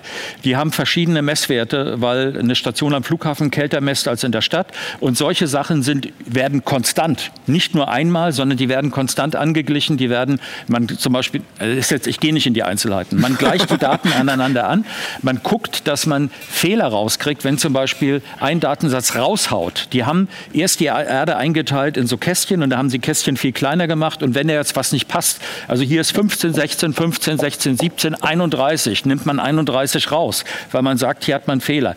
Das sind Sachen, die gemacht wurden. Und es ist sowohl, also was nicht stimmt, ist, dass es geheim gemacht wurde und man hat die Daten nochmal zur Verfügung gestellt. Die kannst du dir auch abziehen, die kannst du dir von Berkeley holen und du kannst äh, und die Sachen sind veröffentlicht. Das heißt, hier wird der Eindruck einmal erweckt, es ist betrogen worden und zweitens, dass die Unterschiede, dass man damit die Kurve irgendwie anders hingekriegt hat. Die Unterschiede sind minimalst. Die Unterschiede liegen im Jahr 1920. Die liegen nicht im Jahr 2020. Das ist interessant, genau. Also, ähm, aber, aber, ich, muss, ich muss dir da widersprechen an der Stelle. Also ähm, das, was, äh, das, was äh, der Karl Ewert nachgewiesen hat, ist tatsächlich, also eigentlich über alle Stationen äh, haben die Änderungen stattgefunden. Über, ähm, äh, und äh, er hat äh, ellenlange Tabellen, wo er das nachweisen kann.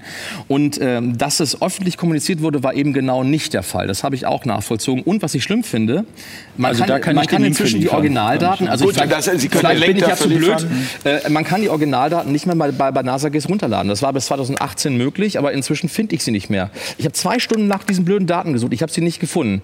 Ich könnte jetzt auch einfach sagen, der Vorwurf lautet, äh, bitte mal prominenter die alten Daten, äh, die nicht äh, berechneten Daten, die irgendwie korrigiert wurden, präsentieren, sondern auch mal wirklich die Rohdaten, die möchte ich nämlich haben.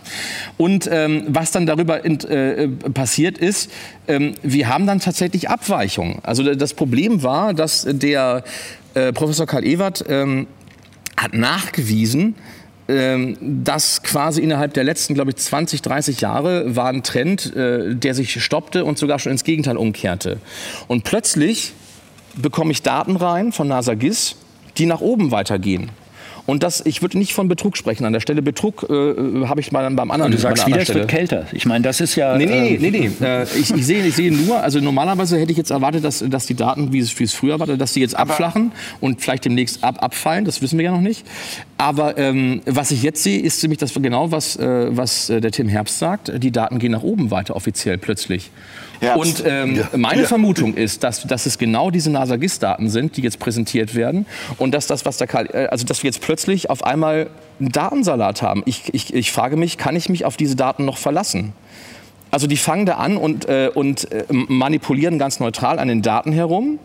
Ob das jetzt betrügerische Absicht ist oder nicht, das kann ich nicht nachweisen, will ich auch gar nicht. Äh, es ist nachvollziehbar. Du kannst es nachgucken, wie, wie geändert wird. Also, ja, der, äh, das, das Problem ist, Sie schreiben es ja inzwischen auch auf Ihrer Seite, dass es verschiedene Datensätze gibt. Und was ich am schlimmsten finde, der, der Datensatz, der nicht korrigiert ist, entspricht aber äh, auch nicht der Originalkurve, die Karl Ewert hatte. Ich frage mich, wo ist denn jetzt der alte Datensatz? Ich würde ja so gerne, vielleicht noch, wir machen das jetzt so. Ähm, Herr Herbst antwortet noch darauf und dann kommen wir mal, was auf mir wichtig wäre, also auf das Qui Bono und ja. vor allem auch wieder auf die ja. Lebensrealität Realität der Menschen. Ja, also was, ja, ja, weil, weil, ich würde gerne zum, zum Schluss dieser Sendung, also wir haben noch Zeit, aber wir müssen langsam auch mal irgendwie so in Richtung äh, Ausblick gehen, äh, darauf zu kommen, quasi. Interessanter. Wo wollen wir eigentlich hin? Wie wollen wir, ja vor allem auch unsere Grundfrage immer wieder, wie wollen wir in Zukunft leben und was kann mhm. der Einzelne tun, was muss der Staat möglicherweise tun? Darüber würde ich gleich noch gerne sprechen. Aber Herbst, genau, jetzt also einmal Mein Anspruch oder mein Wunsch, meine Hoffnung, hier reinzugehen, ist, äh, Argumente darzulegen, die für den Zuhörer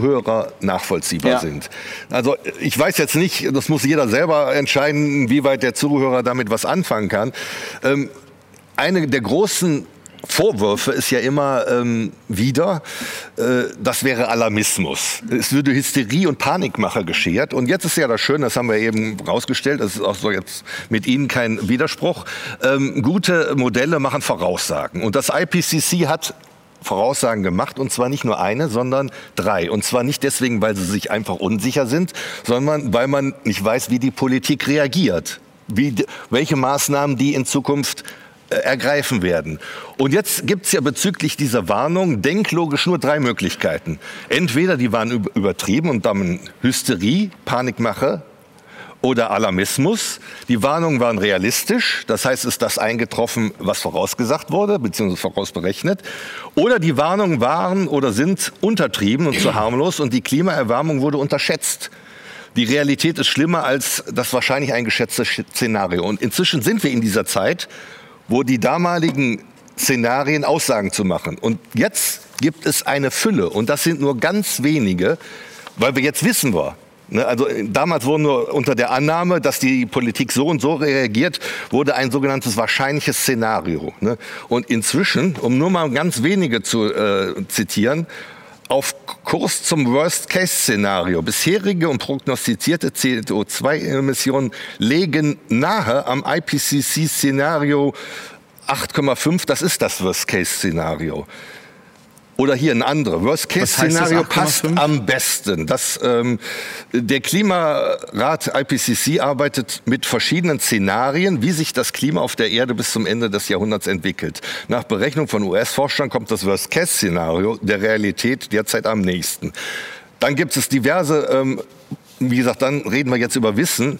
Das Eis schmilzt schneller und stärker ab als vermutet. Mhm. Und solche gibt es jede Menge. Das heißt, Wo auch denn? hier ist es wieder, äh, auch hier ist es wieder so, dass, äh, dass die eine Seite Modelle, äh, Voraussagen gemacht wurden und es ist das Gegenteil von Alarmismus.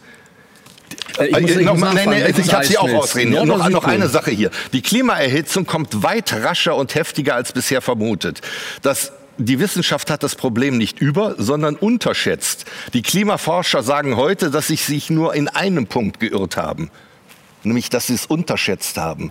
Also das ist das jetzt das glatte Gegenteil von dem, was vorgeworfen wird, von nämlich Alarmismus, Panikmache und Hysterie. Aber, aber wir werden ja, und jetzt kommen wir jetzt direkt auf den anderen Punkt, weil eigentlich steht ja was anderes dahinter.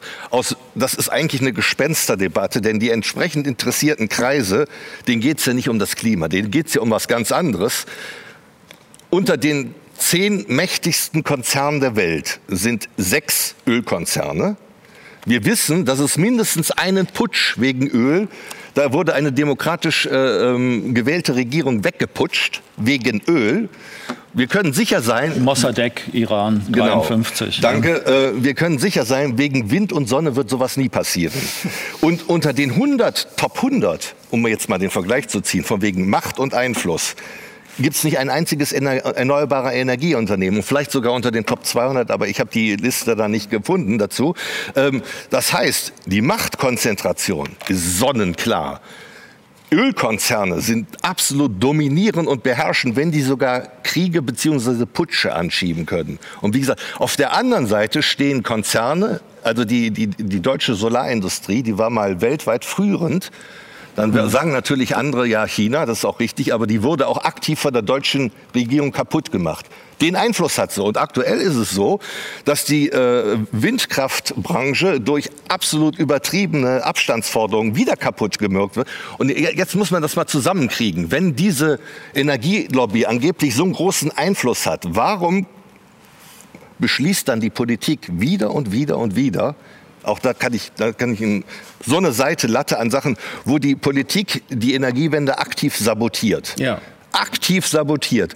Und, und jetzt muss man dann fragen, wenn die das so ist, kann es ja mit dem, kann das ja nur ein Märchen sein, dass die erneuerbare Energielobby so stark ist. Offenkundig, der sogenannte Kohleausstieg hat dazu geführt, dass ähm, äh, äh, dass Kohlekraftwerke, die sowieso ausgeschaltet werden sollten, dann nochmal extra gesponsert werden und nochmal ein paar ja. Milliarden Zusatz. War, waren das jetzt die erneuerbaren Energieunternehmen mit ihrer Macht, die pleite gegangen sind, die dazu geführt Oder der haben? IPCC, der angeblich so mächtig ist und die ganze Sache Ja, und genau, die Politik hört doch nicht. Also ist, mhm. das, das, unisono ist es doch so, wir gucken jetzt seit 40 Jahren, wissen wir davon, und die Politik macht bestenfalls nichts, und schlimmstenfalls sabotiert sie noch die Energiewende. Ja. Und das Erneuerbare, ganz kurz, dann schließe ich ab, das Erneuerbare Energiengesetz, was wir hier haben, da gibt es tolle Sachen, ähm, Doku dazu, ähm, das war ein politischer Unfall. Das war nie gewollt.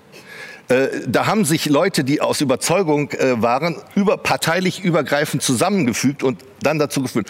Wie gesagt, das war nie gewollt und deswegen haben wir inzwischen eine Perversion des Erneuerbaren Energiegesetzes, die es fertig bringt, einerseits den Anbietern vorzuschreiben, auf dem Spotmarkt der Börse anzubieten und dann sagt, ähm, wenn die Börsenpreise besonders niedrig sind, da müsst ihr mehr bezahlen. Ja, Also anstatt, dass sie davon profitieren, was man ja annehmen würde, kriegen die das, das muss, da gehört gewaltiger Hirnschmalz sein. Also das muss Absicht sein, das kann kein Fehler sein, das so hinzubiegen, dass das, das versteht ja auch keiner am Ende. Doch natürlich das versteht man dann, weil, und dann kommen wir auf das Thema, wenn die Energieinteressen dahinter dargelegt werden. Wenn, wenn nämlich weiß, dass es eigentlich die Fossilindustrie ist, die massiven Einfluss in dieser Hinsicht auf die Politik hat, dann weiß man, warum der Kohleausstieg so aussieht, warum die Windkraft wieder abgewürgt wird und alles mögliche anderes. Damit sonnenklar zu erklären. Umgeht, umgekehrt geht, geht das überhaupt nicht. Also ich, ich fände es eigentlich ganz gut, dass wir eigentlich jemand von Eike, hätten, wir hätten da jemand gebraucht jetzt, weil jetzt würden sich die, die Fronten verschieben. Ähm, äh, weil, also äh, das eine ist... Äh, ich glaube, also, ehrlich gesagt, Herr Fiedler, dieses Thema werden wir noch das eine oder andere Mal an diesem Ja, Tisch haben. wir extra also, es, Sendung es, gibt, wert. ja, Ja, es, ja. es gibt ja einen Ja. Punkt, also ich finde übrigens ähm, äh, Eike ähm, in, in, in dem Punkt, ähm, die, gegen, die gegenteilige, also die, die an den anderen Blickwinkel darzustellen, finde ich die sehr gut. Das ist eine Akkumulation der Blickwinkel, die sonst im Fernsehen und, oder irgendwo nicht stattfindet. Das, da muss ich sagen, dass das ist äh, sehr, sehr positiv. Da sind ja auch Leute zum Beispiel wie, wie jemand, den ich da überhaupt nicht ähm, direkt Eike zuordnen würde, wie ähm, ähm, der Professor Werner Kirstein, selber Klimatologe, also vom Fach. Ähm, den würde ich Eike sonst gar nicht zuordnen, der hat da gesprochen. Ne? Aber also solche Leute bekommen da ein Forum und, und dürfen da auch sprechen und können halt äh, ihre Position darstellen. Das wäre ihm im, äh, im öffentlich-rechtlichen Rundfunk nicht möglich. Vielleicht hier noch, aber, aber sonst irgendwo anders wäre das nicht möglich. Da macht Eike wirklich sehr guten Job und auch als Sammel, sagen wir mal, als Sammelstelle der alternativen Sichtweisen, auch wenn dann als Vorwurf gesagt wird, das sind ja nur die alternativen Sichtweisen und nicht die anderen. Äh, trotz alledem, da gebe ich denen einen Pluspunkt, da kriegen sie eine 1 plus. Wo wir jetzt aber einen Negativpunkt haben, ist nämlich genau an dem Punkt. Wir haben also bei Eike also offensichtlich einen, sagen wir mal, eine Agenda, die sagen, sie wollen Atomkraft haben. Ne? Und das was, äh, das, was Tim Herbst gesagt hat, das sehe ich nämlich auch. Und das ist also ganz interessant. Ich bin selber ähm, ähm, Solaranlagenbetreiber, ne, jetzt nicht unbedingt wegen Klima oder sonst was Schutz. Das ist einfach, dass ähm, es lohnt sich. Oder zumindest da, als ich angefangen habe, äh, lohnt sich das auf jeden Fall. Ähm, äh, Tonstuhlbetreiber äh, wissen ja alle, ich bin im Keller. Ich habe äh, ich hab, äh, Lampen, die da laufen. Ich kann auch nicht andauernd auf irgendwelche Sparlampen zurückgreifen, weil es auch einfach für das Auge unheimlich unangenehm ist. Also ich muss ein paar Halogenlampen anmachen, die verbrauchen viel Strom. Ich habe ungefähr, wenn das Ding läuft, ein Kilowatt unten im Keller laufen. Also und das Kilowatt läuft durch. Deswegen habe ich auch mit unserer eigenen Solaranlage ich verbrauche ungefähr die Hälfte des Stroms, den ich erzeuge. Und das ist, es ist keine große Anlage, die ich da habe. ähm, so, und jetzt könnte ich auf die Idee kommen, mit meinem Nachbarn was zusammen zu machen. Vielleicht sage ich, du, ich habe eine Solaranlage, der Nachbar hat vielleicht irgendwie sich überlegt, ich habe eine Batterie oder tausend alte Batterien rumliegen, wir verschalten das Ganze mal zusammen. Ich dürfte noch nicht mal ein Kabel zu ihm rüberlegen. Ich dürfte ihm noch nicht mal den Strom verschenken. Ich bin dazu verpflichtet, den Strom von außen ab. Also ich habe einen Anschluss, den ich glaube, es ist sogar inzwischen sogar so, der Anschluss ist auch verpflichtend. Das heißt, ich muss den Anschluss haben, ich komme nicht darum herum. Also man könnte ja sagen, Moment mal, die ganzen Leute, die in der Straße wohnen, die legen sich ein eigenes Kabel in ihrem Garten. Das kann ja auch alles nach, äh, nach DIN-Norm und was auch immer verlegt sein. Dann würde der Staat kommen und sagen, ist nicht, darfst du nicht. Ihr dürft nicht parallel Strom verkaufen und schon, also ihr dürft nicht euer eigenes Netz da aufmachen. Wo Genau, in wessen Interesse ist das? Das ist doch offenkundig. Das ist Ganz klar, das, das ist, das ist, das ist Monopol, eine Monopolstruktur. Und Also- das, diese erneuerbaren Energien ist eine Art Demokratisierung Ja. äh, der, ähm, der Energiewirtschaft. Das heißt, Ja. ich kann mir ganz alleine eine Inselstation aufmachen, immerhin das darf ich, ähm, und kann sagen, ihr könnt mich alle mal. Ist das so wie, wie Bitcoin eine Demokrati Demokratisierung des Geldsystems ist? Also Äh, jetzt Bitcoin äußere ich, äußere ich mich. Kryptowährungen grundsätzlich. Ja, genau. Ja, ja, das, aber äh, der da keine Vergleich hinkt, ähm, Genau, also, äh, aber also ich kann selber meine Energie machen und Energie ist ja einer der wichtigsten Kostenpunkte inzwischen, was die Privathaushalte anbelangt. Und ich habe die Möglichkeit, da rauszukommen. Und das wird blockiert, massiv. Das heißt, also da- das sehen wir überall. Ich, ich komme nicht weg. Normalerweise könnte man sagen, Moment mal, ihr, ihr Anwohner habt doch äh, die Erschließung eures Baugebiets habt ihr doch bezahlt, 30.000 Euro, was das so kostet. Ne? Dann dann gehören doch eigentlich die Leitungen euch. Dann kann ich doch darüber schicken, was ich will. Dann kann ich da vorne hingehen und zu, zum Transformatorhäuschen kann sagen, Schalter umgelegt, wir sind nicht mehr am Hauptnetz dran, wir nutzen aber das Netz, was wir bezahlt haben und, und tauschen unseren eigenen Strom. Das müsste dann ja sogar im Sinne eigentlich des Klimaschutzes sein. Ja, Natürlich, darf ich aber nicht. Darf ich nicht. Genau. Erstmal zu dem, äh, einmal ein kurzer Rekur, äh, Rekurs. Also das heißt, was ich schade finde, ist, dass über diese Sachen nicht geredet und gestritten wird, wie wir das jetzt hier am Tisch Ja. machen. Ich halte das für ganz schlecht, dass bei solchen Themen die Leute äh, absagen, Ja. weil sie sagen, äh, ich setze mich nicht mit dem an den Tisch. Also die Argumentation der Klimaforscher ist, man wertet die Position dieser absoluten Außenseiterposition auf, indem man so tut, als wenn sie gleichwertig wäre. Wir haben zum Beispiel auch versucht, einen Politiker an diesen Tisch zu bekommen. Ist uns auch machen die nicht gelungen. nicht in Ordnung, weil wir haben zunehmend haben wir das Problem, das ist eigentlich die Aufgabe von Journalismus und es ist auch die Aufgabe innerhalb der Wissenschaft, diesen Diskurs weiter zu machen. Und wir haben diese Filterbubbles, die halte ich für ein viel größeres Problem als das Problem, was die Wissenschaftler dort beschreiben. Also das, was hier stattfindet, ist unbedingt nötig, dass es stattfindet. Und das heißt auch, dass man mit Leuten auch von Eike redet, finde ich. Ja? Also das heißt, an der Stelle bin ich der Meinung, äh, das läuft nicht gut, weil Dialog muss sein und Dialog gehört Genau, zum Journalismus. Und sonst redet man immer für Preaching to the Converted und sagt, ihr müsst auch übertreten Ja, auf vor allem meine redet man dann immer nur über den anderen und, und, und nicht über die Sache. Äh, wobei das ist, ist, Ja, ja, einmal- ist, ist ja auch nur teilweise so. noch- also Herr Ramsdorf und, und diverse andere Fachleute, die gehen schon sehr genau auf entsprechende Sachen ein und widerlegen die glasklar. Das ist das eine. Sie, Sie reden aber nicht mit. Also Ja, das ist reden nicht ich, hier miteinander. will ich einen Punkt sagen, wo ich denke, da gibt es einen Punkt. Ja?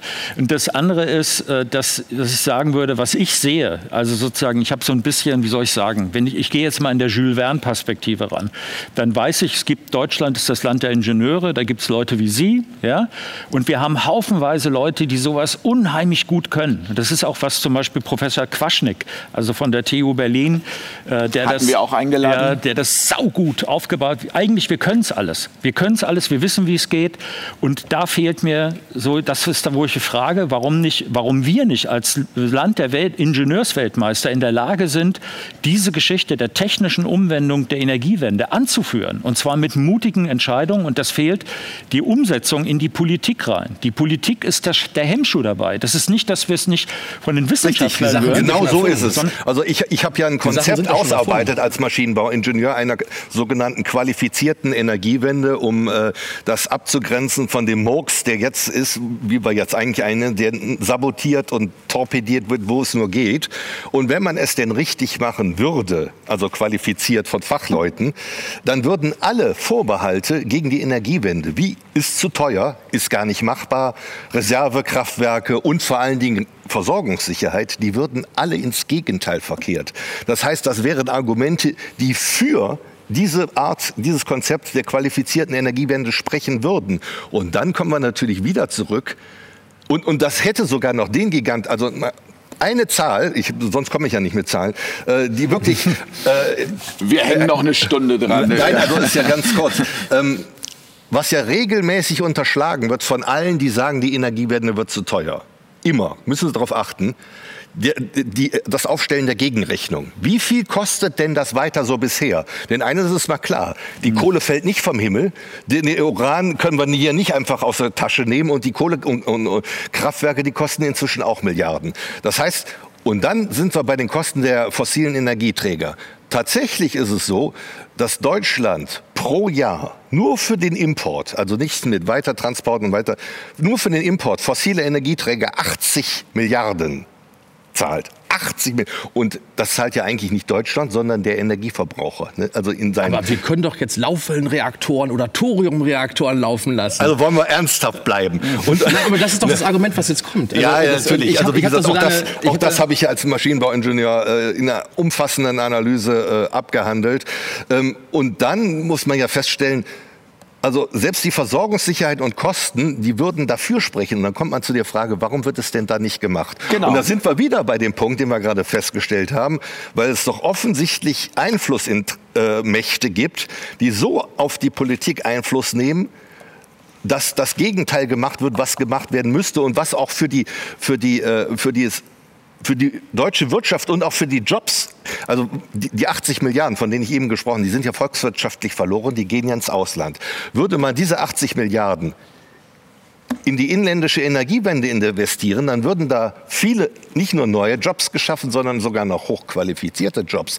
Das heißt, Was wir in der Umwelttechnik schon hatten. Wir ja, haben das wir hatten gesehen. es ja schon, genau. das- Also wir haben ja die Erfahrung gemacht. Die, es, es wird immer, wir waren ja, wenn wir jetzt aus der Kohle aussteigen, da, da äh, gehen ja 20.000 oder 30.000 stehen auf dem Spiel.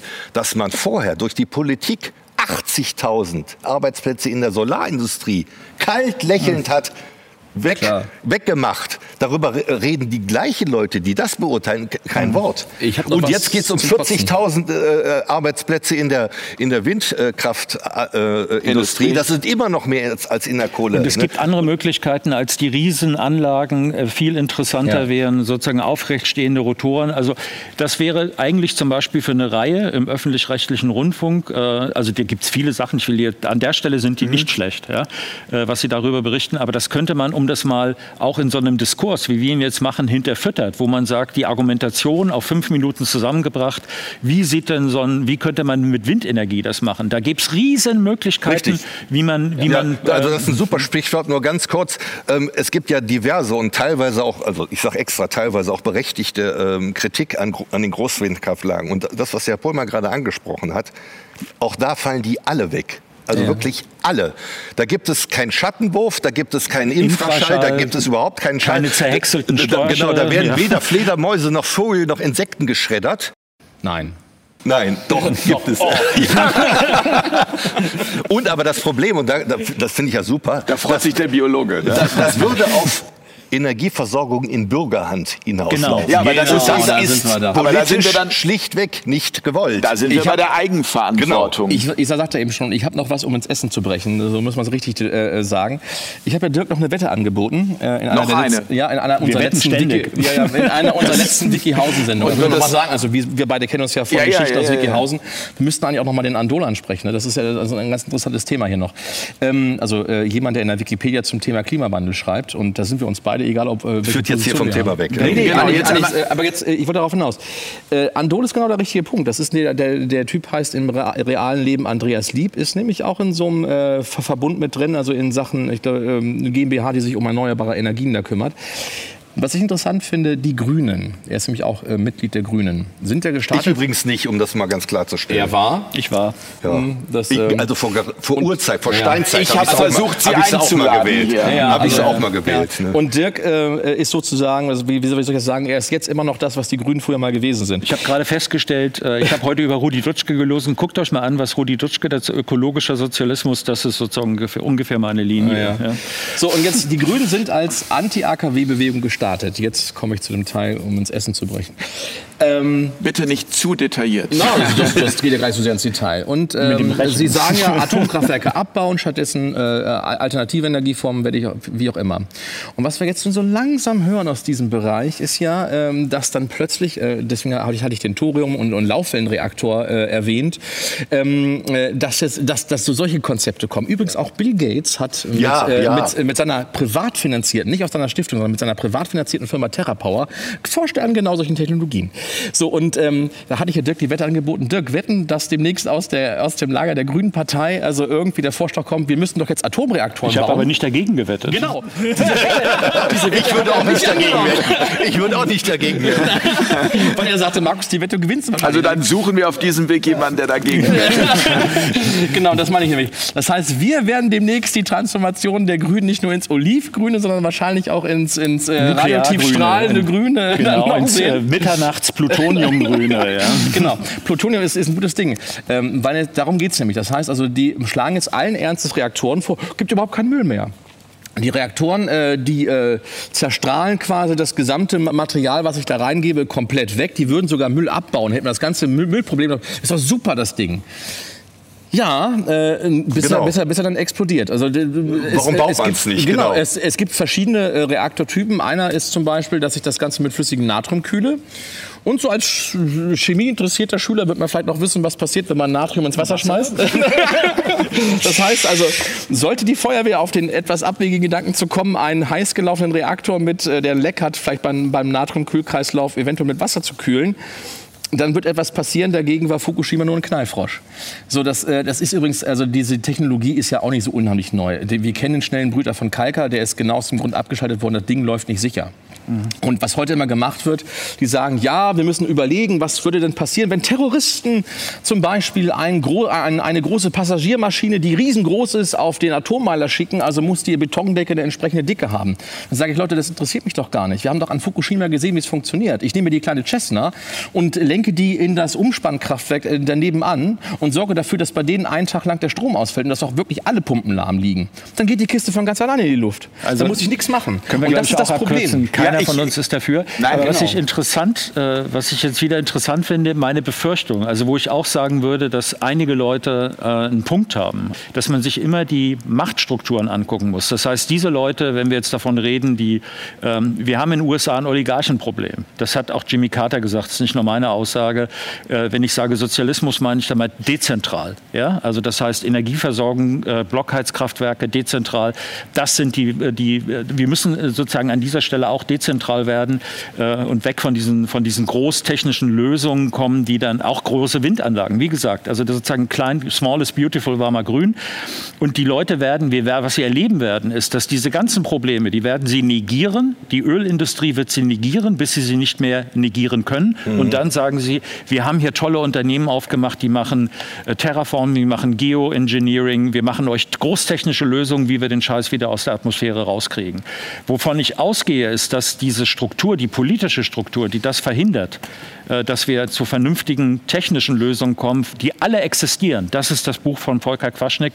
Wir haben es alles. Also es ist nicht so, dass wir nicht wissen, wie wir es machen. Es ist nur nicht gewollt. Es ist nicht gewollt. Genau. Und das ist sozusagen meine Befürchtung ist, dass diese Leute auch das Thema Klima nutzen werden, um ihre Machtansprüche wieder in einer Top-Down-Lösung, also sozusagen mit Maskenpflicht, mit Lockdown, sozusagen mit identischen Methoden nutzen werden. Da habe ich Bedenken. Also das heißt, dass man das Thema Klimawandel oder Klimaerwärmung nutzen kann, nicht in die Richtung einer Ermächtigung, also das heißt einer Demokratisierung, sondern eines autoritären Staates. Äh, Da, da sind wir auch bei dem, da sind wir bei dem Begriff ähm, äh, Klimalockdown zum Beispiel. Und das würde mich zu der Frage bringen, Ja, ähm, weil Sie sagten, autoritärer Staat. Äh, wie weit, ähm, jetzt mal aus Ihrer Sicht gesprochen, äh, muss denn ein Staat ähm, seine Bürger beim Klima schützen? Wie weit darf der Staat da eingreifen? Oder wie weit muss er eingreifen, um das Szenario, was Sie schildern, wenn wir jetzt nicht aufpassen, ähm, dass das Es, es, verhindert wird? es gibt ja jenseits des... Das ist ja, Entschuldigung, aber das ist ja das Gegenteil von Eigenverantwortung. Genau.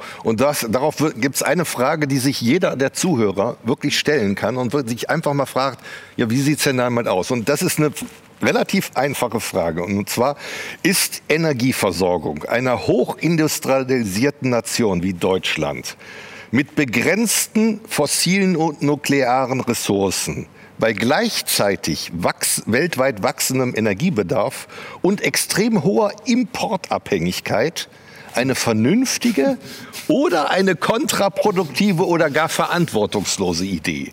Nochmals, am besten einfach nur in hochindustrialisiert, die Tschechei wieder einwandern. Das geht auch dann. dann, dann weltweit dann- begrenzte nukleare Ressourcen, wachsender, weltweit wachsender Energiebedarf und Importabhängigkeit. Da sieht es ja so aus.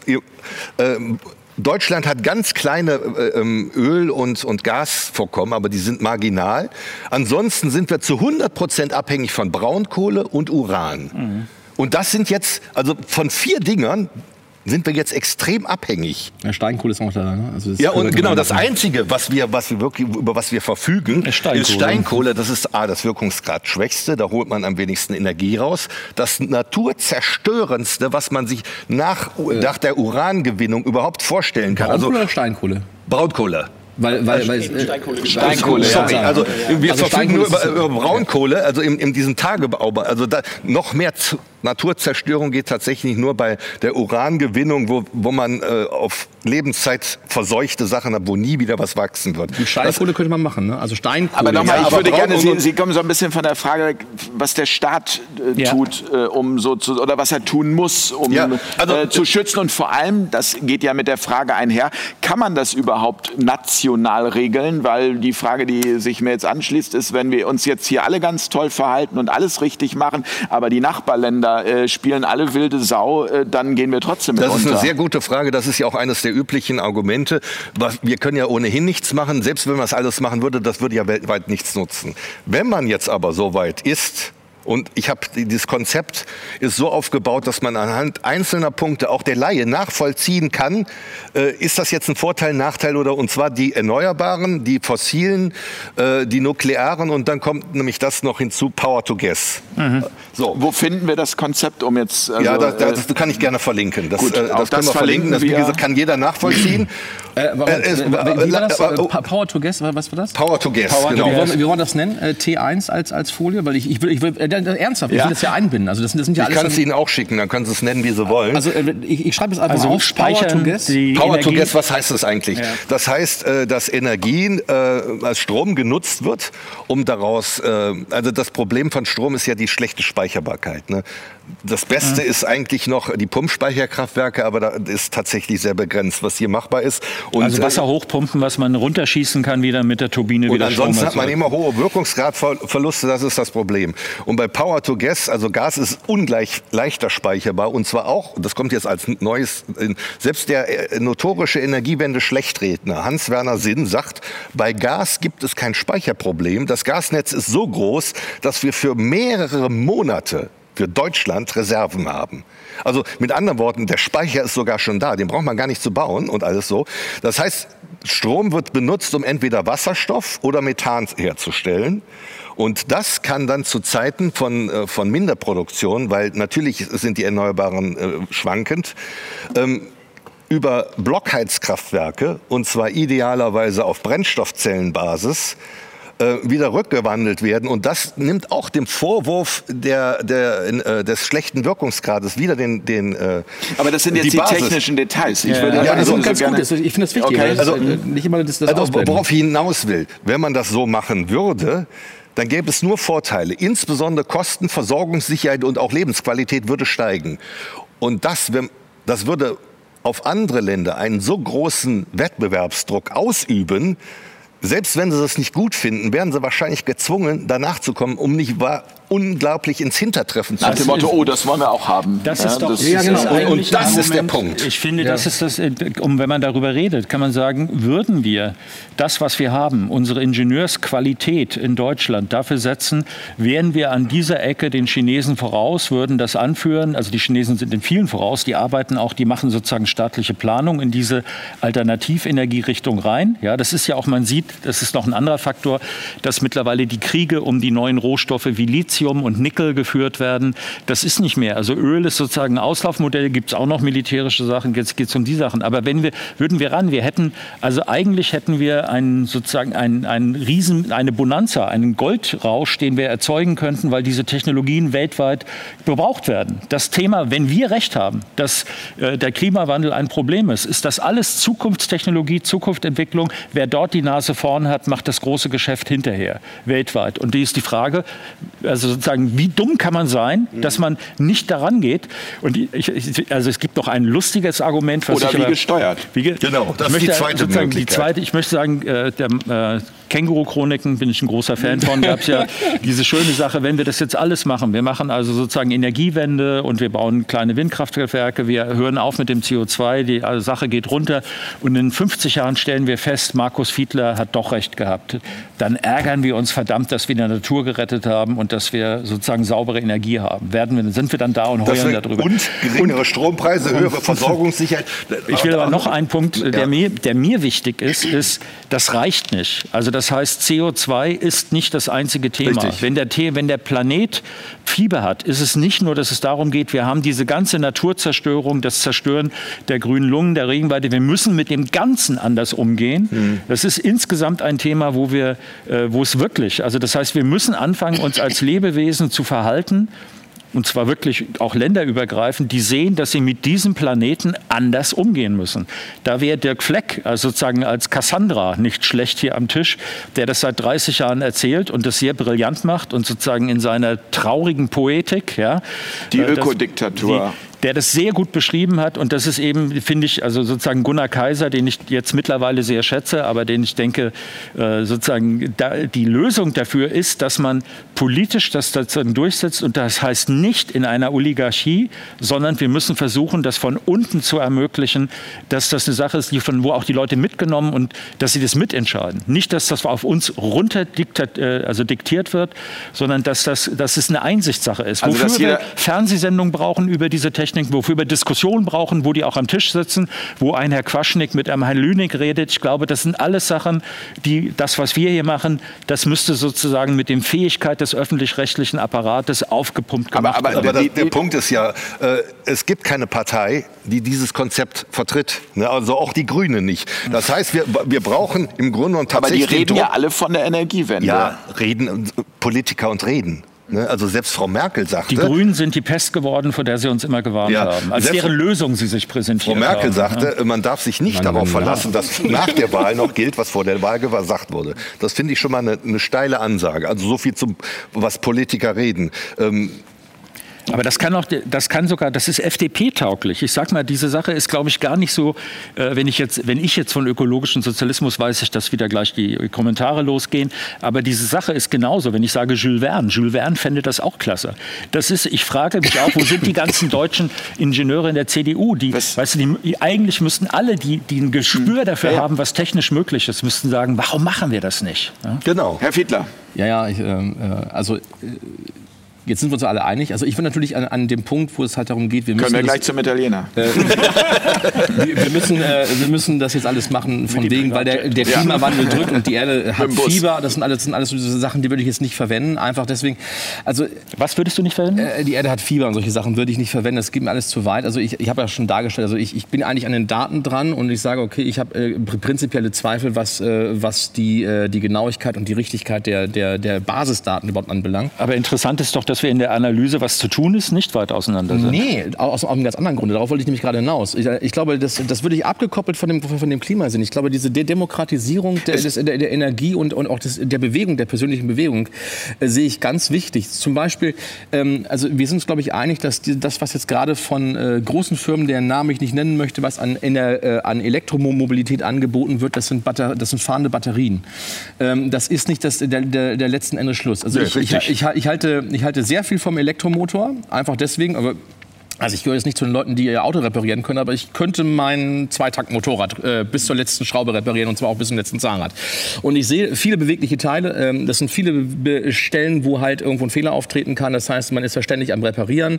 Und ich bin auch begeisterter Fahrer von solchen zweimotorigen Dingern, die früher mal in der DDR gefahren sind. Ähm, die kann man auch wirklich selber reparieren. Aber es, ja, ähm, äh, ist die Frage, geht es auch anders? Und ein Elektromotor ist zum Beispiel ein gutes Beispiel. Das heißt, ich habe wirklich eigentlich im besten Falle nur ein rotierendes Teil da drin drin.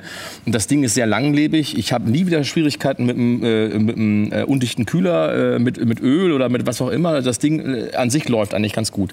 Womit ich Schwierigkeiten kriege, ist mit der Batterie. Mhm.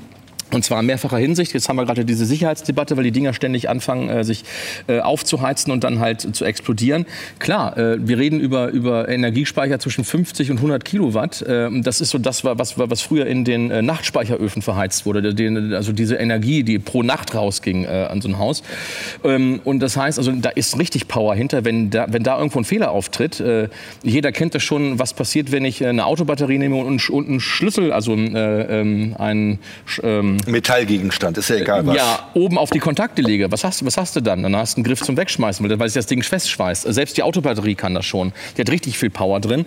Und bei, bei solchen Batterien natürlich noch unheimlich viel mehr. Ist die Frage, wie bekomme ich Energie ins Auto?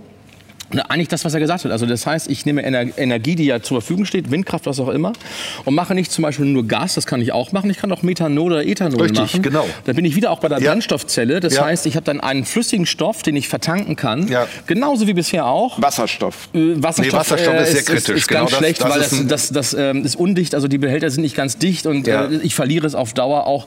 Äh, ich bin auch... Ähm, du verlierst es auch bei einem dichten Behälter. Ja, aber eben, ich finde es genau. trotzdem interessant, aber das ist ein das, anderes das Thema. Ja. Das, das, das, das, wir sind bei zwei Stunden und wir Genau, müssen ja, genau. langsam. und das Äh, heißt also, ich könnte wirklich. Äh, auf die Zielgerade. Und das ist schon da, dieses Auto. Das ist existiert. Das, das hat es schon in den 90er, 80er Jahren gegeben. Und ich frage mich, wo, warum, warum sehe ich den Wagen nicht auf der Straße? Warum sehe ich da irgendwelche äh, Batterietechnologie, die eigentlich schon, äh, die schon längst überholt sein Man sollte? könnte auch einen Mercedes 300, der 30 Jahre hält, mit äh, Pflanzenöl betreiben. Ist auch eine sozusagen eine Variante. ja, ist dann, dann, haben wir eine Konkurrenz zu, äh, zu, zu, zu Nahrungsmitteln, ne? weil, weil du bist ja dann auch bei der Fläche, äh, die dir die dir kannst- so oder so Also, musst. ja, also, also, aber das wenn, ist wenn nicht völlig neue äh, Akkukonzepte ge- erfunden werden, äh, kann die Lösung nicht darin sein, dass wir Verbrenner gegen Elektroautos ersetzen. Das wird so nicht funktionieren, weil wir dann wieder in andere Probleme, seltene Erden kommen. Ja, ja, Äh, genau. das, das, auch da muss man Hauptort Afghanistan. Ja. Schaut Ja, euch ja, genau auch da an, muss man da also passiert. Ja. auf, Genau. auf andere Lösungen uns ein, um ganz weg von Akkus zu kommen, wäre zum Beispiel für den öffentlichen Nahverkehr, wo immer das sinnvoll ist, in Wuppertal gibt es das noch, Busse mit Oberleitungen. Genau. Die brauchen überhaupt gar keinen Akku. St. Petersburg. Ja, ne? kleinen mit anderen Worten, es kann, um- es kann auch keiner sagen, das geht nicht oder das funktioniert nicht. Doch, das funktioniert klar. schon unheimlich lange. Genau. Und wie gesagt, das hätte eine Menge Vorteile.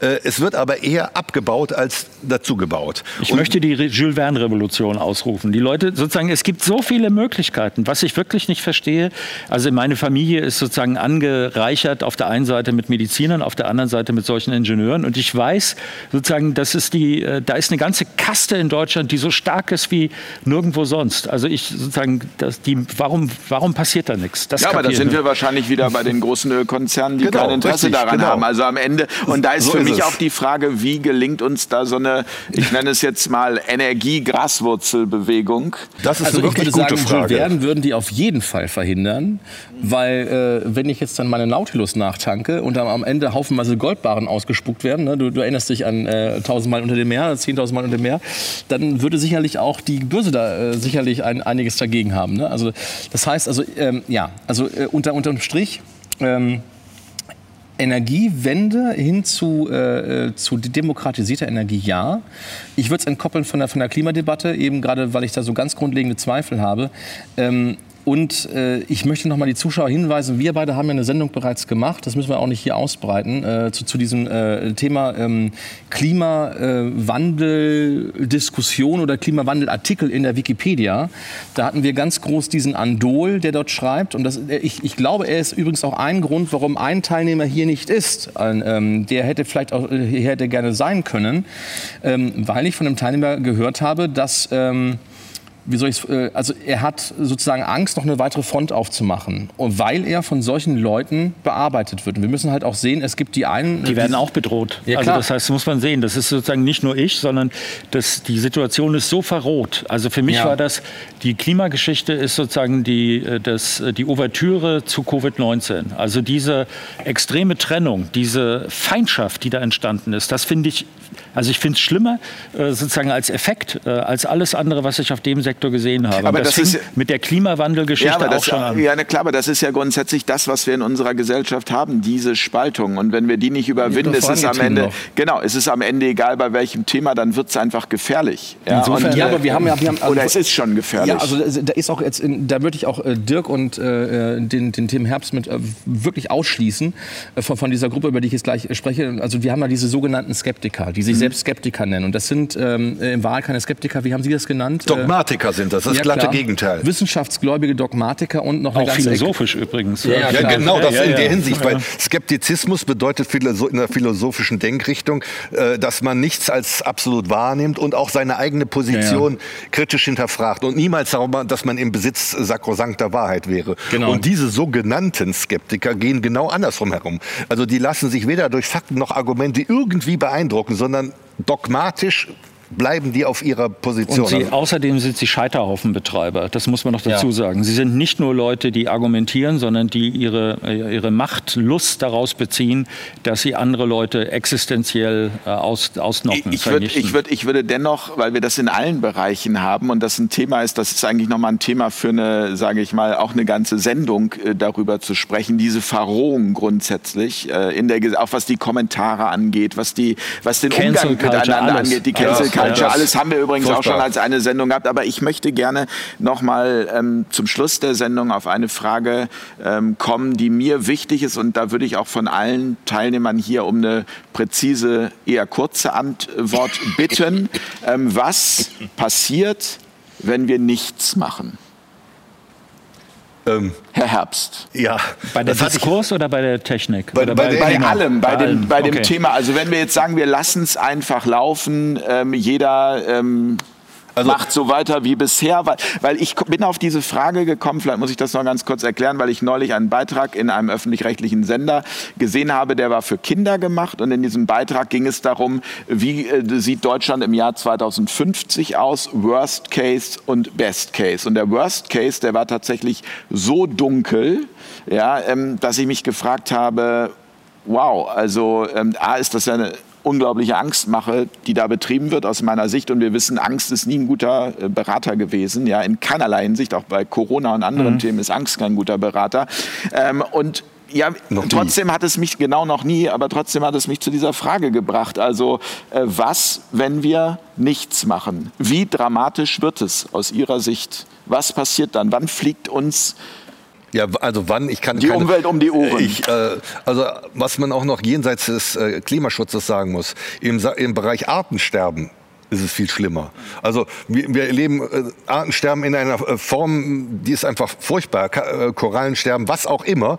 Ähm, da sieht es also noch, da sind wir schon viel weiter und das ist, sagen Fachleute, das ist eigentlich das noch drängendere Thema. Aber äh, um auf Ihre Frage zurückzukommen, und jetzt muss sich jeder selber Was ist Ihre Einschätzung? Ja, was findet er das gut? Die politischen ähm, Entwicklungen im Zuge der Flüchtenden. Ne?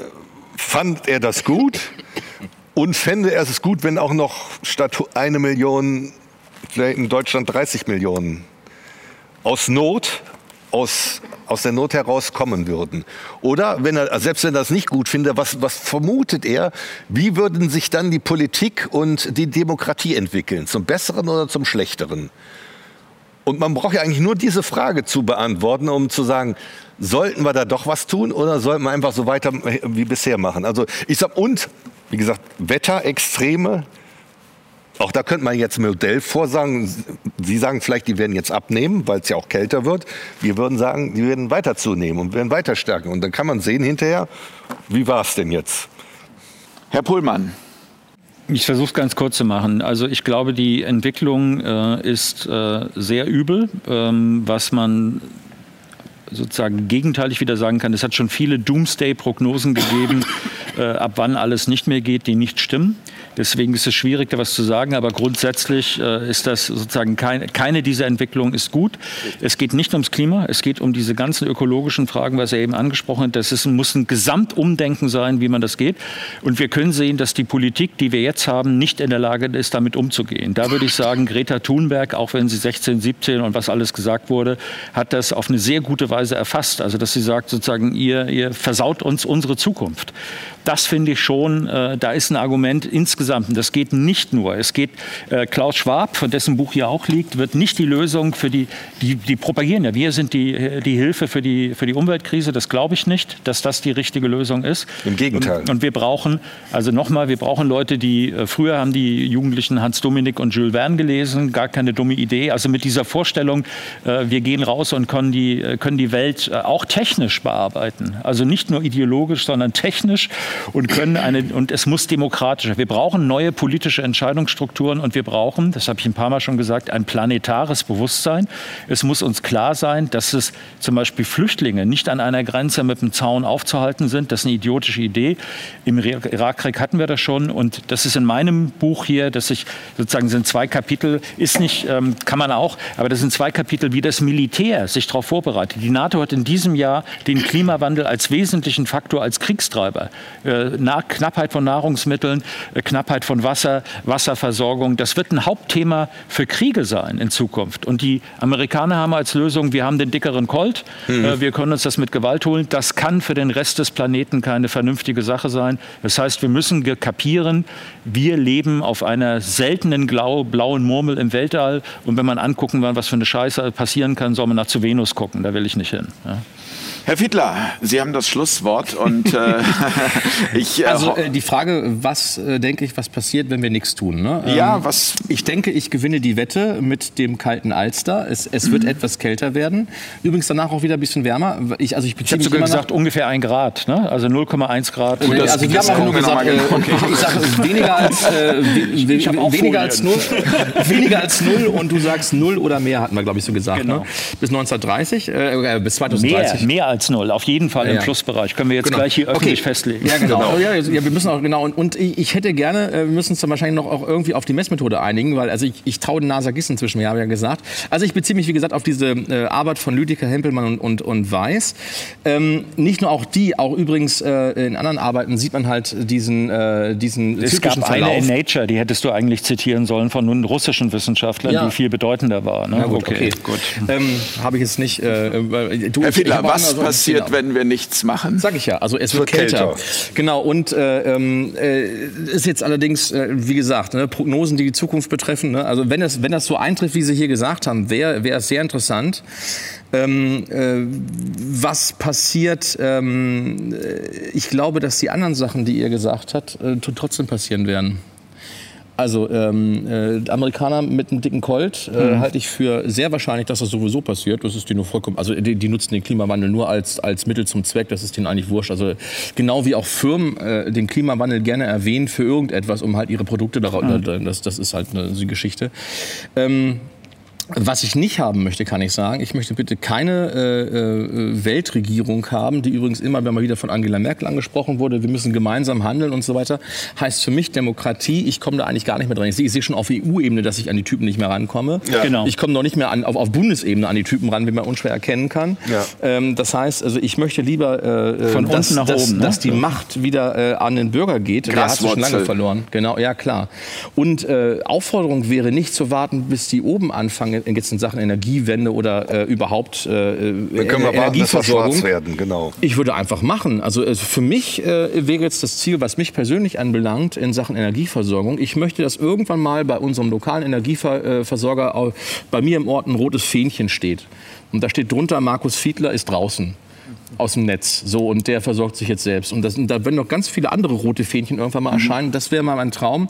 Ähm, große Firmen, äh, was ich wie äh, Stahlherstellung, äh, Aluminium, Aluminiumherstellung braucht sehr viel äh, Strom, Ich elektrischen weiß, Strom. ich weiß, Die müssen weiß. wahrscheinlich ihre eigenen Kraftwerke haben, wie sie übrigens auch, das, schon immer ja. äh, das gehabt haben. Also ich weiß Ja. zum Beispiel von Kali und Salz, dass die ähm, im Raum Norddeutschland haben auch ihre eigenen Kraftwerke betrieben, äh, weil, weil sie einfach brauchten für die Schachtanlagen und auch für die sichere Stromversorgung Ja. und haben dann damit auch ins Netz eingespeist. Wir haben Also, die Techniker, wir haben Genau. die Ingenieure, wir haben die Technologien, es ist alles da. Das, ist übrigens nicht Teil das, was meines nur Konzeptes, gewollt was Sie sein. gerade gesagt Genau. haben. Und die Menschen müssen sich darüber bewusst werden, dass es das gibt. Genau. Das ist eigentlich das Wichtigste, finde ich, was man mitnehmen kann. Die Aufklärung darüber, dass äh, Und es das gibt wird da- durch die Politik wahrscheinlich nicht es gibt, erfolgen. ein, es gibt ein äh, ähm, Ja. Konzept, das nennt sich FUT 4, Uncertainty Doubt, also Angst, Unsicherheit, Zweifel streuen. Und das ist genau die, äh, die Ölindustrie, die Fossilindustrie, die das massiv sagt, indem sie sagt, es ist zu teuer, wir können es uns nicht leisten, das geht gar nicht, wir brauchen die Reservekraftwerke oder droht der Blackout. Ich weiß nicht, das ist noch nicht so lange her, wo es ziemlich viele äh, ähm, Headlines gab, droht der Blackout, gehen die Lichter aus. Aber glaube, ich würde jetzt behaupten, das, das wird passieren. Jahres Ich würde behaupten, das genau wird passieren. Nicht, weil es passieren muss, sondern weil sie vielleicht sogar darauf hinarbeiten, Ja, dass es einen und Blackout auch gibt. das ist aber Fakt ist, um das mal festzuhalten. Genau. Es gab in Deutschland noch niemals einen Blackout wegen erneuerbaren Energien, wohl aber einen in Hamburg wegen eines ausgefallenen Atomkraftwerkes, die ja angeblich so sicher sind.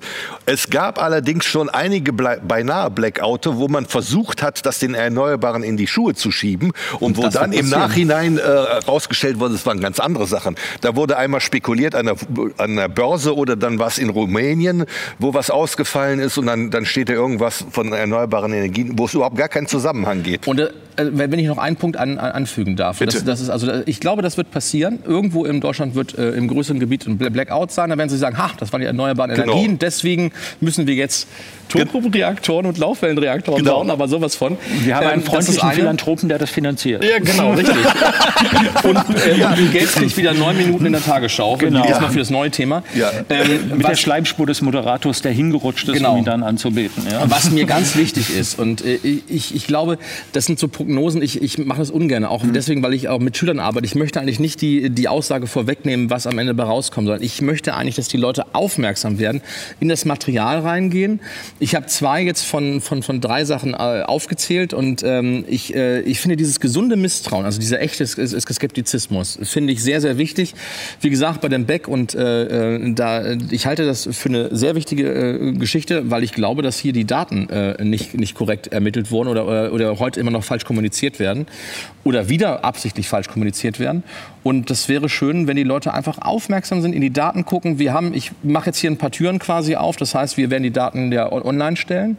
Gucken Sie da rein, prüfen Sie es nach und wenn das ein Fehler ist, bitte zurückmelden. Das haben wir ja auch bei, äh, bei meinem Film. Wir beide machen das ja auch. Wir haben ja auch zuletzt wir mal einen Fehler konstant. gemacht. Also das genau. kann man auch sagen, der Markus macht das. Also ja, das und heißt, da möchte ich auch an der Stelle ja. wirklich... Da wird das verbessert. Darum ich möchte, mich, ich möchte genau. mich an der Stelle wirklich auch bedanken, dass Sie sich alleine hier hingesetzt haben. Ja, ähm, also ich finde, das ist eine äh, echt große Leistung ähm, und Ihre Meinung hier, beziehungsweise Ihr Wissen was Sie und Ihre Einschätzung der Dinge hier so ähm, äh, powervoll vertreten haben. Ich möchte mich ganz herzlich bedanken ja. bei Markus Fiedler. Ich möchte mich ganz herzlich bedanken auch für Ihr Engagement, Herr Pohlmann, immer wieder. Und ja. äh, vielen, vielen Dank für die Teilnahme und vor allem auch ähm, Herr Herbst, der zum ersten Mal jetzt äh, dabei war, dass es uns heute Gerne. gelungen ist und das empfinde ich als großen Erfolg, miteinander. Jetzt mache ich ein Schlusswort. Meine Frau hat mich gesagt, wo fährst du heute hin? Und ich habe gesagt, zur besten Talkshow, die es in Deutschland gibt, inklusive aller öffentlich-rechtlichen. Sowas wie das hier hat es sonst nicht gegeben. Das ist ein Riesenpluspunkt. Um noch ein positives Fazit Danke. zu ziehen. Also jenseits der äh, unterschiedlichen divergierenden äh, Ansichten zur, zum Klimawandel sind wir doch einig, mehr oder weniger, was, die, was eine vernünftige Energiewende anbetrifft. Und das ist doch eigentlich, wo es den entsprechenden Interessengruppen, also nicht Sie, wirklich geht. Das heißt, lassen wir uns doch das ganze Klimawandel Debatte sein, weil das führt erfahrungsgemäß ohnehin zu nichts. Ich glaube, wir sind uns dann auch einig, dass sie wahrscheinlich missbraucht wird von solchen Kreisen. Also, das, das, also immer der Missbrauch, um Monopolstrukturen aufrechtzuerhalten oder neu herzustellen. Ja. Also, ich, sehe, ich sehe schon, es wird auf jeden Fall ja. weitere Sendungen mit uns geben. Mir fällt aber gerade noch eine Frage an den Biologen ein in Bezug auf Ice Age. Ich frage mich nämlich, warum konnten die Mammuts damals sprechen? Das ist eine sehr gute Frage. Damit ja. möchte ich alle die Nacht schicken. vielen, vielen Dank, Tim Herbst, Dirk Pohlmann, Markus Fiedler. Danke hier ans gesamte Team und äh, ja, vielen, vielen Dank für eure Unterstützung, die wir dringend, ich kann es immer nur wiederholen, dringend benötigen, um dieses Projekt hier ähm, weiterzuführen, weil ähm, ja, außer eurer Unterstützung bekommen wir keine Unterstützung. Wir, wir, gehören zu keinem Konzern, sondern wir machen das hier aus tiefer Überzeugung und genau. deswegen nochmal der Appell, bitte, wenn ihr eine Kleinigkeit spenden könnt, könnt, dann alle Informationen unter diesem Video. Meine Herren, vielen Dank. Große Freude. Ja? Ich habe noch einen, äh, weil wir gerade bei Ice Age waren. Hm. Äh, das, das, lässt mich den Link zu KenFM machen, zu MMM. Money, das mürrische Mammut. Gute Nacht. Dankeschön. Ebenso. Tschüss. Tschüss. Auf Augenhöhe.